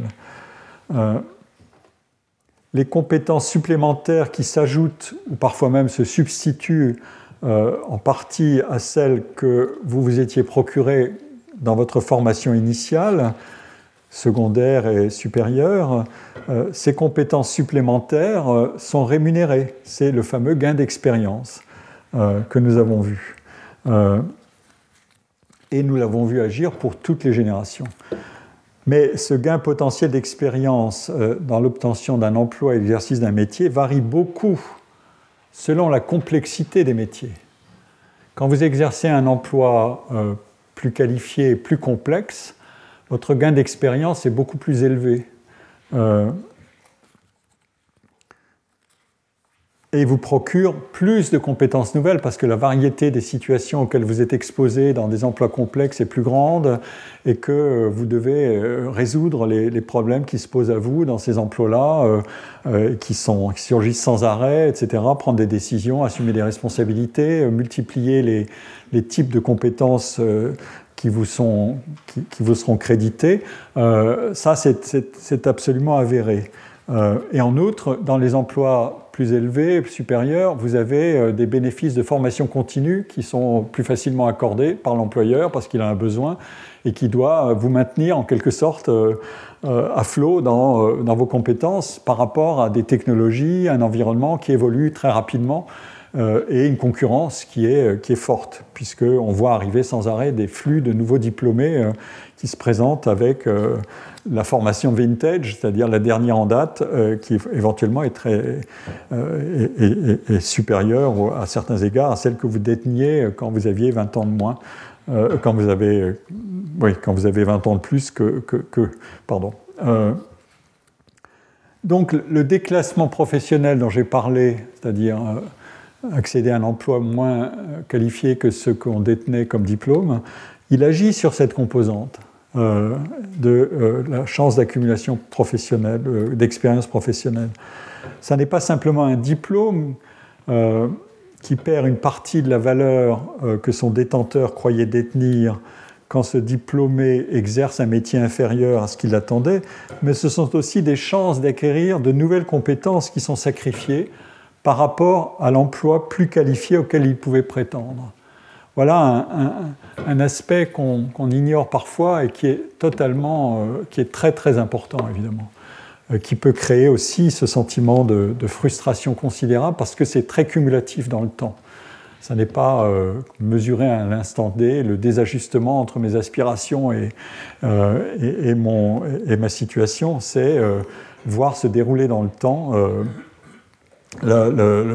D'où l'enjeu de politique de la deuxième chance, de politique de la formation professionnelle qui devient une composante euh, littéralement coextensive à l'exercice de l'emploi pour permettre de débloquer des mécanismes comme ça et de corriger le phénomène, le risque de déclassement. Si vous ne, créez pas une autre dynamique qui est de requalification des individus pendant leur vie active, euh, vous subissez de plein fouet les, conséquences cumulatives du, risque de déclassement.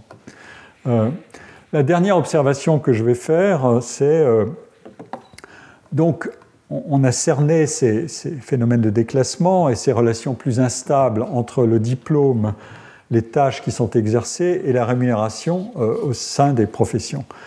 Mais une grande question surgit qui est alors là, pour le coup, une question typiquement de sociologue. Le reste, on peut discuter beaucoup avec les économistes et les statisticiens. Euh, pour un sociologue, euh, une des grandes questions quand il s'intéresse aux professions, c'est comment donc évoluent des métiers quand leurs recrues sont de plus en plus diplômés Qu'est-ce qui se passe? Euh, ça n'est plus simplement une histoire de bon, vous avez un diplôme, vous êtes dans tel métier ou pas. Comment, le métier lui-même va évoluer? Qu'est-ce qui va se passer? Euh, Est-ce que c'est tout simplement un gâchis humain euh, irrémédiable et un gâchis irrémédiable de compétences qui sont sous-employées? Ça, c'est le point de vue euh, en quelque sorte, l'individu arrivait avec son stock et il voit que son stock ne sert pas à grand-chose, il sert moins qu'il ne l'espérait, et donc euh, il y a un gâchis. Ça, c'est le constat euh, numéro un, euh, avec ces phénomènes de frustration ou de colère qui sont associés à, à, ce gâchis et éventuellement le désengagement des salariés surdiplômés à l'égard de leur activité qui est moins gratifiante que ce qu'ils attendaient et en tout cas moins bien rémunérés que ce qu'ils espéraient. Le fameux sens du travail, il est absolu et relatif. Euh, il ne faut jamais l'oublier. Euh, mais en réalité, la dynamique des professions réside aussi dans ces décalages. Et vous avez vu que le constat de ces décalages, il, n'est pas d'aujourd'hui. Il remonte déjà euh, aux années 70. il apparaissait déjà à ce moment-là. Et donc, dans la période qui était encore celle de la grande expansion et euh, des chances de mobilité, etc. Euh, les individus plus diplômés que ce que demande leur profession peuvent eux-mêmes agir, non pas simplement pour revendiquer un juste salaire, euh, j'ai montré tout à l'heure ce qu'était la demande de justice ou de justesse dans la question qui était posée, mais autrement dit, un salaire qui est proportionné à ce qu'ils offraient en arrivant sur le marché du travail, mais ils peuvent aussi œuvrer à la transformation de la profession euh, qu'ils exercent. On a un exemple euh, permanent de ces questions-là, euh, qui est les professions médicales et paramédicales et toutes les professions de service à la personne. La médecine en fait partie dans la version haute du soin, mais les métiers du soin sont un, continent, des soins et de la, remédiation. Et, euh, euh, donc, euh, il y, a une galaxie de, professions dans ce secteur-là qui est en expansion avec le vieillissement de la population.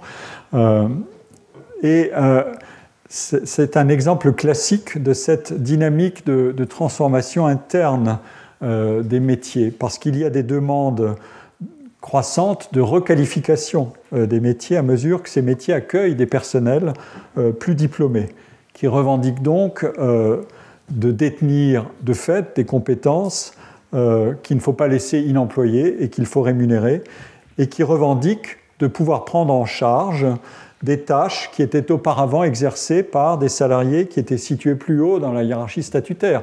La fameuse histoire des sages-femmes qui veulent devenir qui veulent se rapprocher du métier de euh, gynécologue obstétricienne pour prendre en charge une partie des actes de travail. Euh, et vous descendez dans la hiérarchie, les infirmières, les assistantes, etc. etc. C'est la même dynamique. Vous avez vu tout à l'heure que ces, personnes-là sont formées à des niveaux beaucoup plus élevés qu'auparavant. Donc elles expriment quelque chose sur, non, pas simplement en termes de je veux mon salaire, mais j'ai des compétences que je peux développer euh, si j'accède à des tâches plus complexes qui me permettent de mettre en œuvre euh, ces compétences et surtout de les développer. Et, euh, voilà. Et la dynamique des, des, professions, c'est celle-là. Ça n'est pas une affaire de, de, paix perpétuelle entre les professions, au contraire, c'est un conflit. Euh, parce que chacun défend une partie du territoire, euh, c'est-à-dire euh, ce, ce, que Andrew Abbott, mon cher collègue sociologue américain de l'école de Chicago, qui a tellement travaillé sur les professions, c'est le, le cœur de la fameuse école historique de sociologie de Chicago, c'était l'étude des professions. Andrew Abbott a écrit un livre sensationnel, très connu, qui s'appelle The System of Professions, qui a renouvelé totalement l'approche et il décrit les, ce qu'il appelle les aires de monopolisation des tâches par une profession. Euh, une, euh, une, profession, c'est défini par quelle tâche je peux prétendre monopoliser ou avoir un contrôle sur elle, et euh, je me fais concurrencer, peut-être pas au-dessus et surtout en dessous, par ceux qui disent mais non, ces tâches-là, on aimerait les exercer aussi, etc. Ça, c'est la dynamique interne des professions. Et, les, et, les, professions bougent à cet égard. Et un des grands exemples que citait Andrew Abbott avait, justement trait, avec, euh, avait trait aux professions médicales. Euh, donc, on, a là une, dynamique interne qui prouve que l'histoire du déclassement n'est pas le, dernier mot dans l'affaire. il faut ensuite le relier à la dynamique des professions elles-mêmes. Mais là, l'outil de travail, il est un peu plus complexe encore que la statistique euh, notamment la statistique par grande catégorie socioprofessionnelle. Il faut descendre très profond dans, toute l'architecture des métiers et des, catégorisations socioprofessionnelles pour aller observer ces, dynamiques-là. Euh, alors, euh, l'expression habituelle la plus directe de l'insatisfaction à l'égard de la position professionnelle, elle concerne en premier lieu le niveau de rémunération, et ensuite les conditions de travail, et ensuite, ou maintenant peut-être un peu plus haut, euh, l'investissement de sens dans le travail. Vous en entendez parler sans arrêt. Avec la, distribution des réponses aux deux questions suivantes de cette enquête que, j'utilise, euh, euh, qui, me plaît bien, et j'en remercie mes collègues, mais le travail est publié, donc il faut lui rendre justice. Hein, c'est le cas de le dire.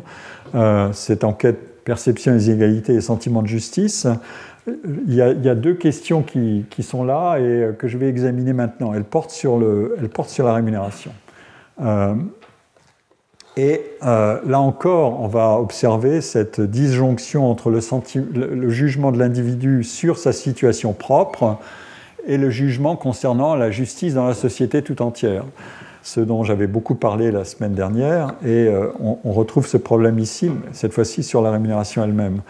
Le jugement sur l'équité de la rémunération individuelle euh, est produit à travers cette question ici.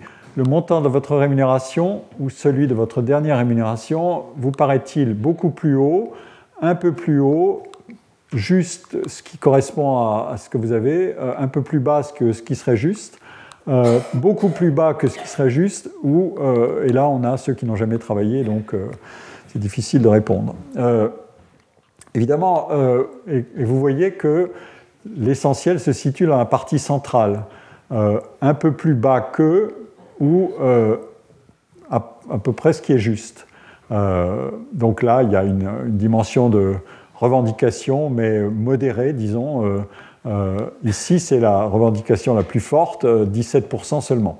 Euh, mais l'essentiel se situe dans la partie centrale. Les deux tiers des répondants sont dans cette zone médiane. ils jugent leur rémunération assez juste, enfin juste ou un peu moins juste que ce qu'ils espéreraient. mais on peut lire aussi les choses comme ça en disant on aimerait bien en avoir plus. Si on cumule les trois, les trois pourcentages ici, qui sont en dessous de ce que j'espérerais, avec leur intensité, pardon, les deux pourcentages ici, avec leur intensité différente, euh, c'est beaucoup plus bas ou c'est un peu plus bas, on a tout de même 55% euh, des individus qui voudraient, euh, qui voudraient en avoir plus. alors, ici on a donc des, des, raisons de, probablement de plusieurs ordres le décalage entre le niveau de qualification dont j'ai parlé et l'emploi et le salaire qui sont obtenus, je viens d'en parler.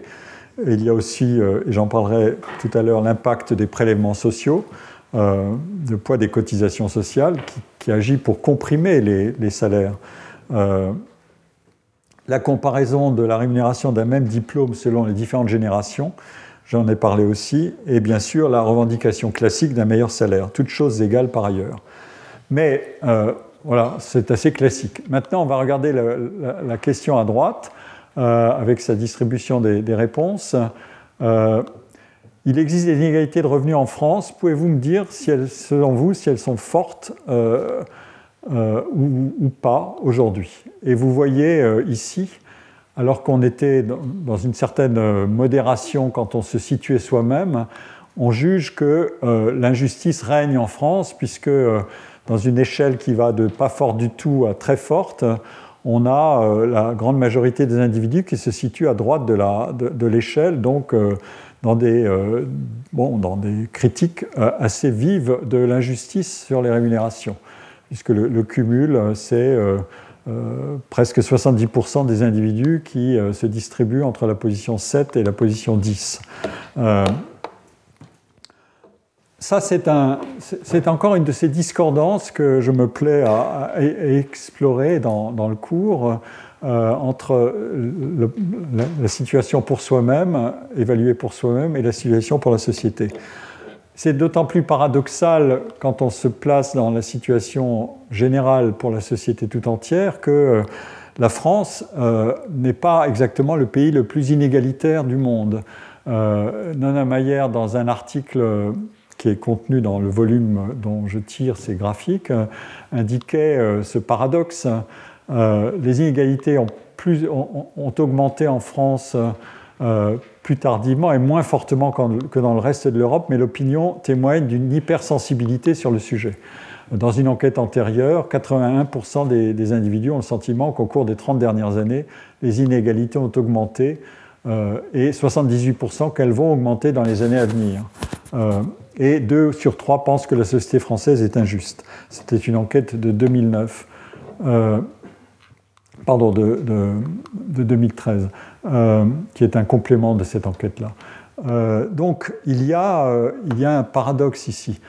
C'est ce qui nourrit d'ailleurs le sentiment de pessimisme en France, qui est plus fort pour soi-même, comme, comme je vous l'avais vu dans, dans, le cours euh, précédent, pour soi-même, on peut juger que la situation est bonne, mais quand on juge la situation de, générale, on, juge, on la juge de manière assez pessimiste.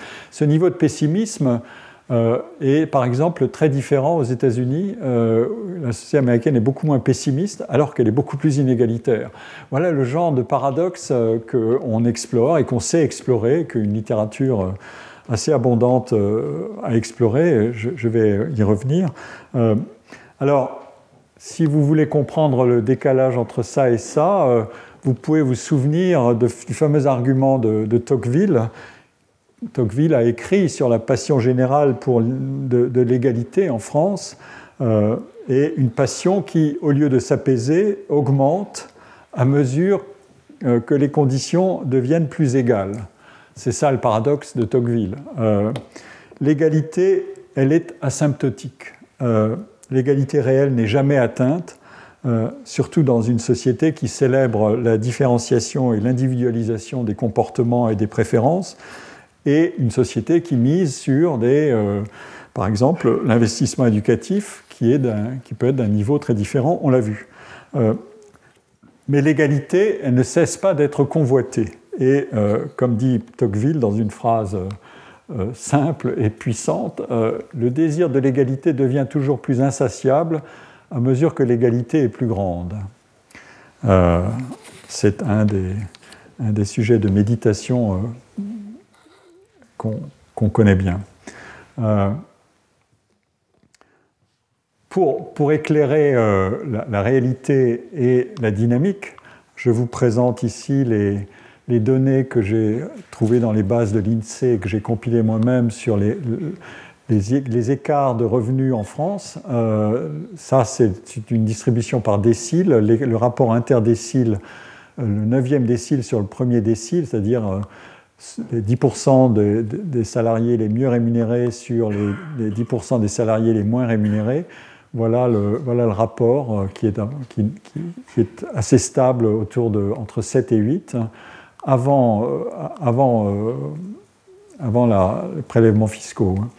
Et puis euh, le rapport interdécile intermédiaire entre le 9e décile et le 5e décile, c'est-à-dire la la position médiane de la société, et le rapport entre le 5e décile et le 1er décile. Vous voyez que toutes ces courbes sont extrêmement stables dans le temps et que donc avoir un pessimisme croissant par rapport à une situation qui, elle, est stable, qui ne bouge pas beaucoup, est, une, un, autre de ces paradoxes qui peut être nourri par la dynamique de puisqu'on est dans un monde égalitaire, il en faut, il en faut davantage.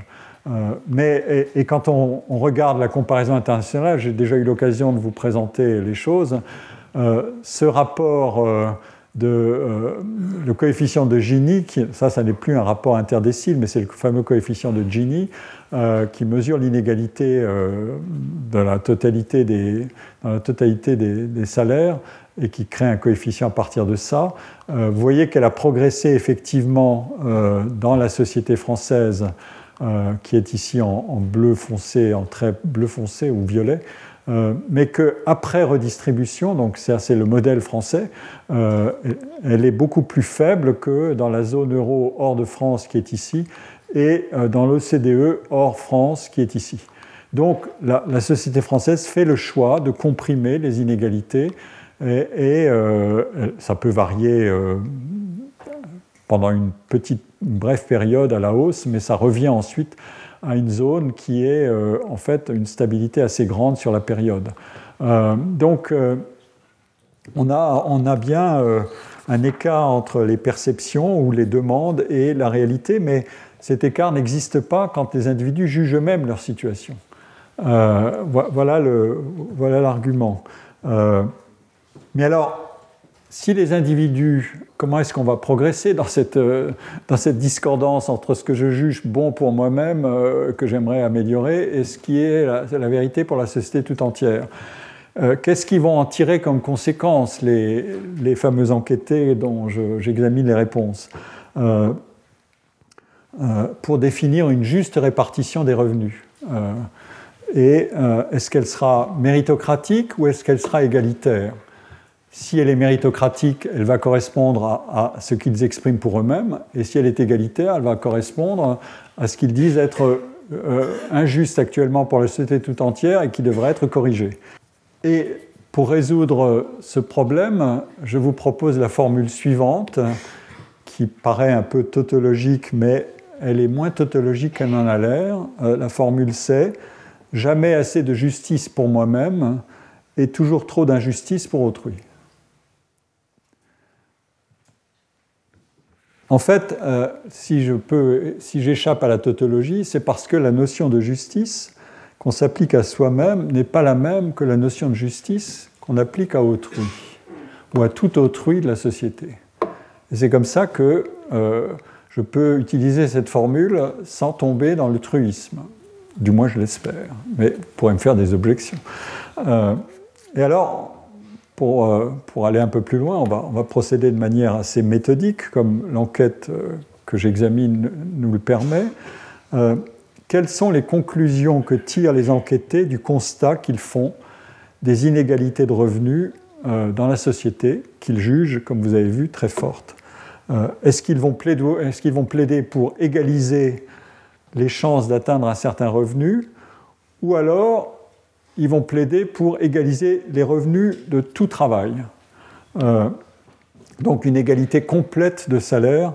Et voici les, réponses. Euh, les revenus devraient être, devraient être, égaux en France, il ne devrait y avoir aucune différence. Tout à fait d'accord, 13%. Plutôt d'accord, 19%. Pas d'accord, pas d'accord du tout, 66%. Euh, euh, donc la majorité dit non, euh, on ne va pas tout égaliser tout de même, on ne va pas aller jusque-là. Ensuite, et on, comprend que, si vous pensez au premier graphique que j'ai montré au tout début du cours, on comprend que à travers le, phénomène d'autoposition des individus selon leur, leur statut, la majorité serait perdant. Et elle le dit. en gros, non, non moi, ça ne va pas du tout. Je vais perdre si j'égalise tout ça. Mais alors, euh, comment est-ce qu'on va fonder en raison les différences de revenus si je dis pour moi ça marche, mais pour les autres ça ne marche pas?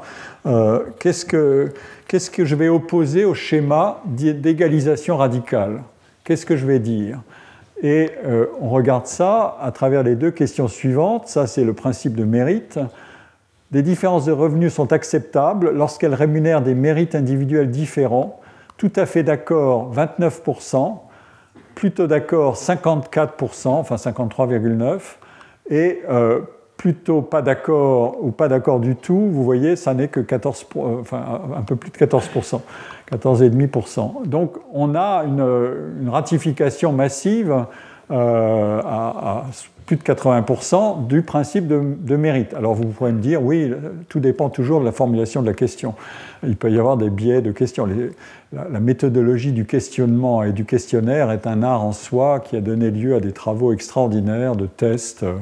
J'ai enseigné ça au tout début de ma jeune carrière d'enseignant euh, à l'école des hautes études, euh, euh, quand je faisais des cours pour mes, étudiants de, master, enfin de DEA, j'enseignais ce qu'était l'art du questionnement et de l'ordre des questions, de la formulation des questions, etc. Et on peut tester tout ça pour obtenir des biais de, questionnement, en quelque sorte. Avec une formulation un peu différente, on obtient autre chose.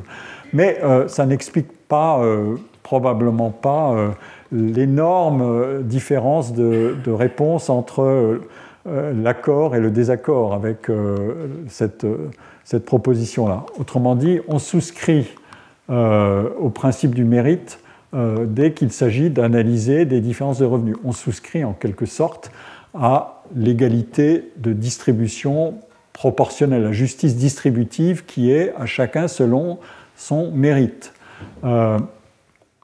La question euh, qui est posée ensuite, c'est des inégalités de revenus sont inévitables pour qu'une économie soit prospère. Alors ça, euh, c'est une question qui touche à un autre problème, c'est celui qu'on a vu tout à l'heure, c'est euh, est-ce qu'il faut accepter des inégalités de revenus pour favoriser la croissance d'une économie? Un vaste sujet.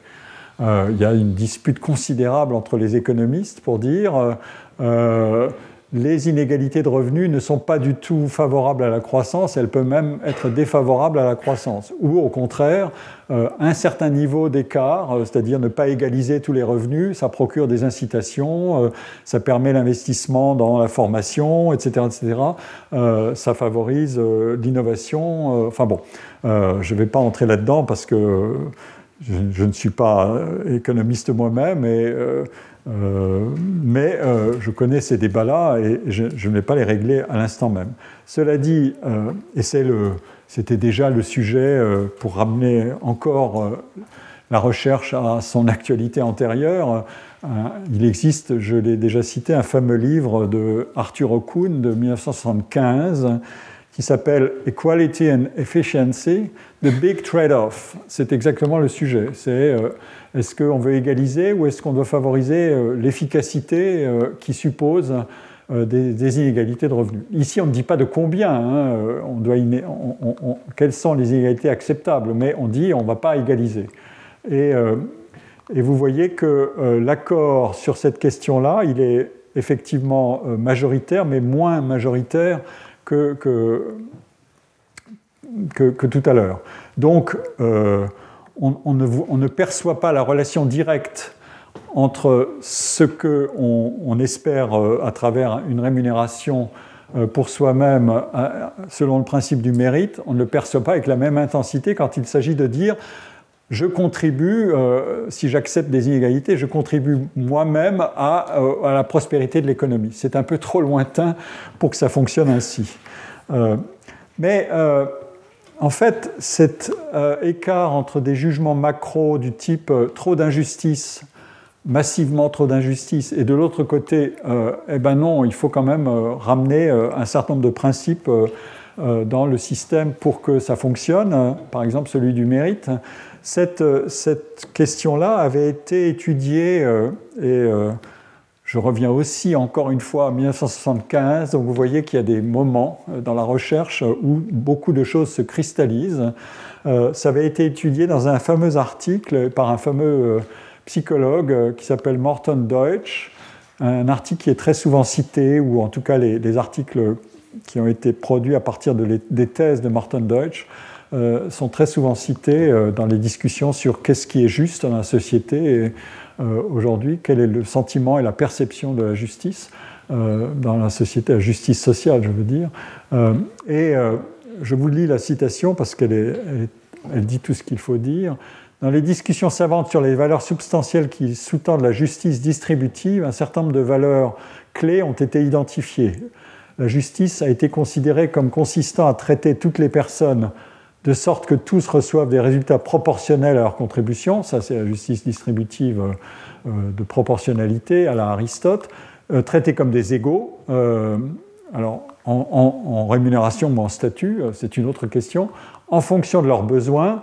C'est le stade final du communisme selon Marx, à chacun selon ses besoins. Auparavant, c'était à chacun selon son travail. et ensuite, c'était à chacun selon ses capacités. Euh, donc, 4, en fonction de leur capacité, vous avez un programme implicitement euh, du stade 1, stade 2, stade 3 marxien. 5, en fonction de leurs efforts, c'était chacun selon son travail. Euh, en fonction de leur réalisation, ça c'est la, mesure par la performance. Ça c'est un, item qui a monté à toute vitesse dans la société actuelle. Euh, à travers des, justifications d'écart de rémunération entre deux ingénieurs qui n'ont pas, ou deux informaticiens, ou deux développeurs, ou deux architectes euh, informaticiens de, systèmes d'informatique qui n'ont pas la même performance. Et euh, le système va être brutal dans certains mondes en disant ben, si un tel a une performance dix fois supérieure, on va le payer non pas simplement 10 fois plus, mais peut-être 50 fois plus, parce que euh, sa valeur de marché est énorme et que si je ne le paye pas 50 fois plus, il part chez le concurrent immédiatement. Euh, surtout que le, dit ingénieur euh, sait entretenir sa réputation sur LinkedIn et sur toutes les plateformes où il dit voilà ce que je sais faire. Et donc, coucou si vous voulez me recruter. donc, le thème de la réalisation est un, un énorme sujet. J'en ai traité beaucoup dans le cours sur le talent. Ensuite, c'est afin qu'il ait des chances égales de concourir sans favoritisme ou sans discrimination externe. Ça, c'est aussi un, énorme sujet, évidemment, euh, c'est euh, lutter contre toute forme de discrimination ou de favoritisme. Un des grands sujets de l'université américaine qui a déclenché euh, ces, essais sur la méritocratie et la tyrannie de la méritocratie, c'est le fameux droit qu'ont les mécènes qui financent ou les philanthropes, comme on dit, qui financent l'université américaine par leurs dons, ils ont un, droit de legacy, c'est-à-dire qu'ils peuvent mettre leurs enfants dans l'université à laquelle ils accordent des dons. Euh, ben voilà, on est là-dedans. Donc euh, il y a une sorte de... Euh, voilà, c'est un favoritisme payé en quelque sorte. selon l'offre et la demande du marché, on en a vu, selon l'exigence du bien commun, grand sujet, selon le principe de la réciprocité, de manière qu'aucune ne soit inférieure à un minimum déterminé. Ça, c'est le fameux socle euh, de euh, il faut déterminer un, socle en dessous duquel personne ne peut être et euh, qui, qui, sera la situation la moins défavorable possible. Pour le, plus défavorisé, il faut que ça soit la moins défavorable possible. et j'ai commenté, mais Morton Deutsch dit il est évident que ces différentes valeurs peuvent entrer en conflit les unes avec les autres. Euh, les plus nécessiteux ne sont pas forcément les plus aptes. Ceux qui travaillent le plus dur n'accomplissent pas forcément le plus. Autrement dit, la relation entre intensité de travail et performance n'est pas linéaire. Euh, l'égalité des chances ne conduit pas forcément à une récompense égale, etc. etc. Euh, et il demande, parmi les nombreuses valeurs contradictoires pour définir la justice, y en a-t-il qui revendiquent une priorité inhérente ou naturelle? Et c'est là qu'il distingue trois classes de situations euh, pour apparier ces trois classes à trois principes essentiels dans les relations de coopération dans lesquelles, autrement dit, de travail commun, euh, dans lequel la productivité économique est un objectif principal, l'équité plutôt que l'égalité ou le besoin sera le principe dominant de la justice distributive. C'est au fond ce que les individus disent quand ils disent je veux que euh, le principe de mérite s'applique à la rémunération. Dans les relations de coopération, l'objectif commun est de favoriser et de maintenir des relations sociales agréables, autrement dit pour que la société soit vivable et tolérable. Euh, l'égalité sera le principe dominant de justice distributive. Il faut donc augmenter le niveau d'égalité sur un certain nombre de principes, euh, soit de chance, soit de euh, compression ou de compression des, écarts de, de revenus jugés intolérables, etc. Et dans les relations de coopération où l'objectif commun est de favoriser le bien-être et le développement de la personne, autrement dit, euh, chacun a droit à un niveau de, de bien-être en dessous duquel on ne peut pas descendre. Le besoin sera le principe dominant de la, justice, distributive. Et euh, si une personne est dans le besoin ou euh, a des besoins qui sont euh, non servis par sa situation, on doit créer une correction de ça. Voilà les trois principes. et ces trois principes, ils sont au fond extrêmement agissants dans, nos, dans nos sociétés. Nous savons par des enquêtes européennes que ces trois critères sont essentiellement emboîté dans les jugements sur la société juste. Garantir des besoins de base, la couverture des besoins de base, pardon, assurer sa place à l'équité avec le critère du mérite et réduire les inégalités qui sont jugées excessives. Euh, en tout cas, c'est la formule dominante euh, dans les sociétés européennes avec leur construction du welfare state. Euh, ces trois principes, d'ailleurs, figurent dans des travaux que, je peux citer ici brièvement, de Frédéric, un article de Frédéric Gontier bâti sur une autre de ces grandes enquêtes internationales, European Values Survey de 99, et l'article de Gontier est ici 2008. Et la question est directement posée garantir les besoins de base pour tous, reconnaître les gens selon leur mérite, éliminer les inégalités de revenus, euh, les grandes inégalités de revenus entre les citoyens, et c'est classé par ordre d'assentiment. Euh, euh, qu'est-ce qu'une société doit faire pour être considérée comme juste? Est-ce que c'est très important, ça? Ou important, moyennement important, pas, pas, pas, très important, pas important du tout Vous voyez que les gens ratifient les, trois principes avec des, niveaux différents de ratification, mais il y a un accord au fond, pour reconnaître que les trois sont, valent, qui ne sont pas euh, directement en, conflit euh, du moment, euh, je pense comme dit Deutsch, qu'on sait les référer à des classes de situations différentes. Mais sur un principe, voilà. Et c'est un. Les, les, réponses ne varient pas énormément par rapport à un certain nombre de facteurs. Le seul facteur qui joue, c'est le, niveau de diplôme. Et euh, pour être d'accord avec les trois items simultanément dans le travail que, fait Gontier, il cherche qui, est d'accord avec tout ça euh, au plus haut niveau. Et il dit euh, les, les, individus qui ne sont pas diplômés sont plus nombreux à ratifier les trois systèmes, les trois critères simultanément. à mesure qu'on est plus diplômé, on commence à, à, faire varier les, accords en fonction des situations.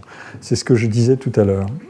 Comme l'avait écrit euh, Morton Deutsch, ces trois valeurs de justice peuvent aisément être en tension ou en conflit entre elles. Et euh, dès qu'on se rapproche de la réalité des situations et des trajectoires individuelles ou des différences d'éducation et de position. Par exemple, jusqu'à quel niveau couvrir les besoins de base euh, autrement dit, quel est le niveau de prélèvements sociaux et fiscaux qui sont euh, acceptables ou désirables ou tolérables pour financer un niveau plus ou moins élevé de redistribution qui couvre des besoins de base. On, peut en discuter beaucoup, mais je, vous donne juste une indication pardon, sur, sur, ce que ça veut dire au juste. Je rappelle ici ce que j'ai déjà dit sur la France, où en est-elle exactement en termes de redistribution. Euh, cette redistribution, ce niveau de redistribution qui est l'écart entre ça et ça, euh, on réduit les inégalités ici avant et euh, en, ayant la courbe après redistribution. Qu'est-ce que ça veut dire au juste? Et c'est un complément que j'ai déjà un peu introduit tout à l'heure sur quand j'ai mentionné la compression des salaires à travers le mécanisme des, charges. ici, c'est le travail toujours de Dominique Gou et Eric Morin qui est, est vraiment intéressant. Euh, qui examine. Alors, les données sont, c'est les salaires des différentes catégories socioprofessionnelles, les cadres, euh, jusqu'aux employés non qualifiés qui sont en bas en, orangé. Euh, et c'est exprimé en, logarithme. Bon, logarithme, c'est une manière de représenter les choses. Juste pour vous donner une idée de, ce que ça veut dire, le, le, logarithme cadre 8,2 en 90, ça correspond à 3640 euros prenez l'antilogarithme sur votre calculette et vous avez la valeur euh, qui est de 3640 euros et en bas 7,1 ou 7,08 équivaut à 1188 euros. on le convertit en logarithme pour faire tenir ça dans le graphique. Et vous avez ici le salaire net des individus selon la catégorie socioprofessionnelle et comment il évolue entre 90 et 2018. Le salaire net. Hein. Donc, avant, imposition, mais après avoir retiré les charges. Et vous voyez que le salaire net des, euh, cadres est effectivement supérieur à celui des, des employés non qualifiés et des ouvriers, euh, euh, des ouvriers non qualifiés qui sont ici, mais vous voyez que le salaire diminue dans le temps, le salaire net, donc là, par l'effet de ça. alors que celui-là, de salaire des employés, des ouvriers non qualifiés, il a progressé dans le temps. C'est la fameuse euh, affaire de euh, l'allègement des charges et de la progression, le fameux coup de pouce du SMIC euh, et l'allègement des charges sur les bas salaires qui se retrouve ici.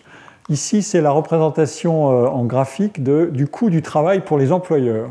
Qu'est-ce que ça coûte à un employeur d'employer un cadre? Qu'est-ce que ça coûte en 90 et qu'est-ce que ça coûte en 2018 eh bien, l'idée, c'est que euh, pour un cadre, ça n'a pas varié beaucoup, c'est stable dans le temps, ou presque, alors que pour les, euh, pour les emplois peu qualifiés, ça a plutôt diminué dans le temps par les mécanismes d'allègement de charges. Et encore là, on ne prend que euh, euh, salaire et cotisation, mais si on prend les réductions d'impôts et tous les mécanismes supplémentaires euh, qui ont été mis en place pour soutenir la politique d'emploi des peu qualifiés ou des non qualifiés, ça, va, ça, monte encore davantage. C'est expliqué ici, les fameux crédits d'impôts, etc. Autrement dit, on a maintenu des cotisations sociales très élevées, enfin à, leur niveau élevé en fonction, et ça n'a pas varié dans le temps, et donc c'est le coût pour l'employeur est resté le même, euh, mais euh, euh, pour les, en revanche, le coût pour l'employeur, c'est un, taux de cotisation qui est très élevé, et, alors que pour les, emplois, de, emplois peu qualifiés, ce coût pour l'employeur a diminué. Les salaires ont augmenté, mais le coût pour l'employeur a diminué. Autrement dit, il y a eu une redistribution entre le salarié et l'employeur te enfin, il, est payé davantage, à son niveau évidemment, mais il est payé davantage et moyennant quoi on allège les charges. Et on peut employer davantage de monde, lutter contre le chômage. Mais ça, ça veut dire que concrètement, ça entre dans le raisonnement sur est-ce que j'en ai pour mon diplôme? Euh, ça dépend évidemment de la compétition avec les autres diplômés, mais ça dépend aussi de toute l'architecture de la politique de redistribution dans une société. Euh, si une société choisit euh, un niveau d'égalisation des conditions qui est plus grand ou un niveau de lutte contre le chômage, pardon, ça c'est ce qui arrive parfois, c'est quand mon ordinateur ne, ne veut plus... Bon, voilà, pardon. voilà, donc je, n'ai pas le temps d'aller beaucoup plus loin. Zut, bon, il fait des caprices. Euh,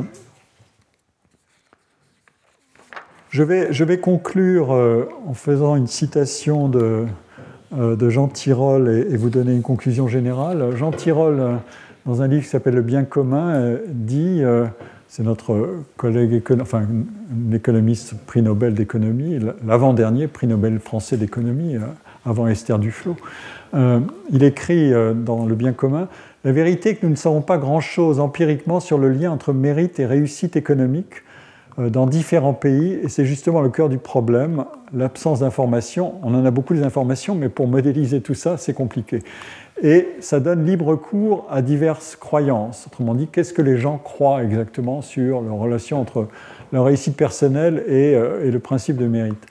Mais l'histoire ne s'arrête pas là. Si fragiles soient ces croyances, elles ont quand même une cohérence par rapport au système fiscal et social du pays. Avec son co-auteur Roland Benabou, euh, nous avons montré que ces croyances, qui évidemment affectent les choix de fiscalité et de protection sociale, logiquement plus progressistes en Europe étant donné la différence de croyances, sont en partie endogènes. Elles appartiennent au système même dans lequel elles sont formées. Dans un pays à faible protection sociale, il vaut mieux penser que la réussite dépend fortement de l'effort personnel et que la seule détermination, autrement dit euh, la, persévérance, la volonté, euh, determination, je crois que c'est ça, c'est un anglicisme probablement, euh, pourra assurer un avenir décent à l'individu et inversement, euh, autrement dit la situation est inverse, dans un système à forte protection sociale. Donc vous voyez qu'il faut qualifier les raisonnements sur le mérite et la méritocratie en fonction de, toutes sortes d'éléments de, contexte. Et pour conclure cette, cette, séance et, cette partie, avant d'attaquer le, massif des mathématiques et d'entrer tout de même aussi dans des problèmes qui, se relient à cela, mais en les spécifiant bien davantage et en tirant le fil de tout ce que ça implique pour la formation des individus depuis euh, le plus jeune âge jusqu'à la fin des études supérieures. Euh, je vous livre mes réflexions finales sur ce sujet avec les éléments de, caractérisation des jugements individuels que j'ai fait apparaître progressivement, euh, l'énigme que j'avais signalé devient, je pense, plus déchiffrable. Les données de l'expérience liées à la position sociale et à la biographie individuelle, et j'ai passé ici sous silence parce que je n'ai pas le temps euh, euh, des éléments d'enquête qui font apparaître le poids d'événements biographiques dans la perception qu'ont les individus sur la justice ou l'injustice dans une société. Ces événements pouvant être strictement privés, mais aussi un licenciement ou un divorce ou des choses comme ça, ça agit sur le sentiment de justice. Euh, mais aussi, par exemple, la composition de, euh, du ménage. Euh, les familles monoparentales euh, s'estiment beaucoup plus exposées, de fait sont plus exposées, et les chances éducatives de leurs enfants sont bien moindres que les familles, des couples avec enfants, etc. On peut, on peut examiner tous ces facteurs, de même l'âge joue un rôle. Donc, les données de l'expérience liées à la position sociale et à la biographie individuelle et à la matière de la biographie individuelle affecte directement le jugement de mérite sans que ce jugement se confonde simplement avec les prises de position à vocation générale et normative. Ces prises de position sont elles-mêmes situées euh, dans certaines limites, comme je l'ai montré à propos du scénario d'égalisation complète euh, des revenus qui contrevient à l'individualisation croissante et, et, multidimensionnelle des identités sociales dans les sociétés complexes, pour parler comme Durkheim. Je, vous donne juste ici à lire, mais je ne vais pas le, je, vais pas le lire moi-même parce que sinon je n'ai pas le temps, un magnifique, euh, une magnifique citation de, Michael Walzer qui plaide pour euh, substituer à l'idée d'égalisation simple un principe d'égalisation complexe, autrement dit, euh, mais bon, pour donner au fond à chaque individu la matière propre de sa substance biographique. Euh, les, individus dans un scénario d'égalisation radicale sont des abstractions. Euh, alors que lui plaide pour euh, une vision réaliste et donc substantielle de l'individu, qui se comporte voilà, avec toute la, richesse de sa trame biographique et de ses aspirations. mais je, vous laisse lire ou prendre un, de toute façon, ça sera sur, sur Internet et sur le site du collège bientôt. Euh, pourquoi le, décalage ou le manque de cohérence entre niveau micro et macro, euh, avons-nous demandé Les opinions et les jugements individuels ne procèdent pas par une généralisation à la société des jugements construits à partir de l'expérience personnelle. Ça ne se passe pas comme ça. On n'agrège pas simplement et on n'étend pas simplement ce qu'on vit en, en, voulant le généraliser à tout le monde il peut y avoir des, consonances ou des dissonances entre les niveaux micro et macro. Euh, on peut exprimer cet écart micro-macro en faisant valoir que le plan du jugement général sur la société et sur son niveau d'inégalité ou d'inéquité fait intervenir des principes normatifs. Les individus adhèrent à une conception normative de la société souhaitable et à partir de cette conception jugent l'écart entre la norme et la réalité telle qu'ils la perçoivent et l'observent. Dans la conception normative qui est mobilisée par les individus euh, et euh, dans le jugement qu'ils portent sur l'écart entre cette conception normative et la réalité observée, interviennent évidemment des orientations et des représentations personnelles de type politique, moral, euh, qui alimentent les sentiments de justice et d'injustice. Ces orientations et ces représentations tirent par ailleurs évidemment partie de l'expérience que chaque individu a de sa propre situation. Son jugement normatif s'appuie sur une attention sélective aux informations objectives sur la justice sociale, l'égalité des chances, les inégalités observables, à travers des mesures, des comparaisons historiques, hmm, géographiques, pardon, il fallait la faire une fois au moins, fournie par la statistique publique et par la recherche, ou relayée et produite par l'entourage personnel, par les groupes d'appartenance, des réseaux personnels, avec le pire et le meilleur, par la presse et par les médias. De l'autre côté, il y a ce point de vue d'ego sur son expérience et sa situation, à laquelle il applique euh, ou elle applique des critères d'équité, de mérite, de justice, de satisfaction, d'insatisfaction, de consentement ou d'indignation. Et j'ai donc euh, j'ai exploré euh, dans le premier cours toute la variété des significations que comporte le jugement de mérite, d'équité et de justice. Quand l'individu juge sa situation et la rapporte à des critères d'équité, il dispose évidemment de toute cette somme d'expériences variables et de contextes différents auxquels il doit appliquer son jugement de, euh, mérite ou de justice. Bien sûr, l'individu émet son jugement en fonction de, cette, euh, toute une trame de construction et de perception du monde social, euh, à partir aussi de sa biographie et de son environnement. Et les jugements, comme on l'a vu, varient d'un pays à l'autre et les facteurs classiques d'analyse des trajectoires, niveau et qualité de formation, type d'emploi et position professionnelle, carrière professionnelle, niveau de revenu de soi et du ménage, n'expliquent, comme on l'a vu dans les deux séances que j'ai que j'ai fait euh, jusqu'ici, euh, enfin la séance précédente et celle-ci, n'explique en général qu'une fraction de la variance de ces situations euh, individuelles. Les facteurs, en fait, ne constituent, pour parler comme Jean Tirole, qu'une partie de la somme des éléments qui entrent en jeu dans la perception des inégalités observées, qu'elles soient tolérables ou intolérables, et des jugements individuels sur la justice et sur l'injustice des différentes sphères d'action et de comportement. Voilà la, substance de la, de la, réflexion finale. Je voulais introduire cette différence entre normativité et trame biographique euh, avec ces, ces, ancrages de position sociale euh, euh, euh, mais de manière empirique, pour vous documenter toute la, matière considérable des éléments qui sont en jeu pour juger sa position de manière à la fois absolue et relative. Et l'exemple de la relation entre diplôme et emploi était, pour cet, usage-là, un exemple extrêmement, je crois, éloquent. Je vous remercie et à la semaine prochaine pour les mathématiques. Retrouvez tous les contenus du Collège Sur www.colège-2-france.fr.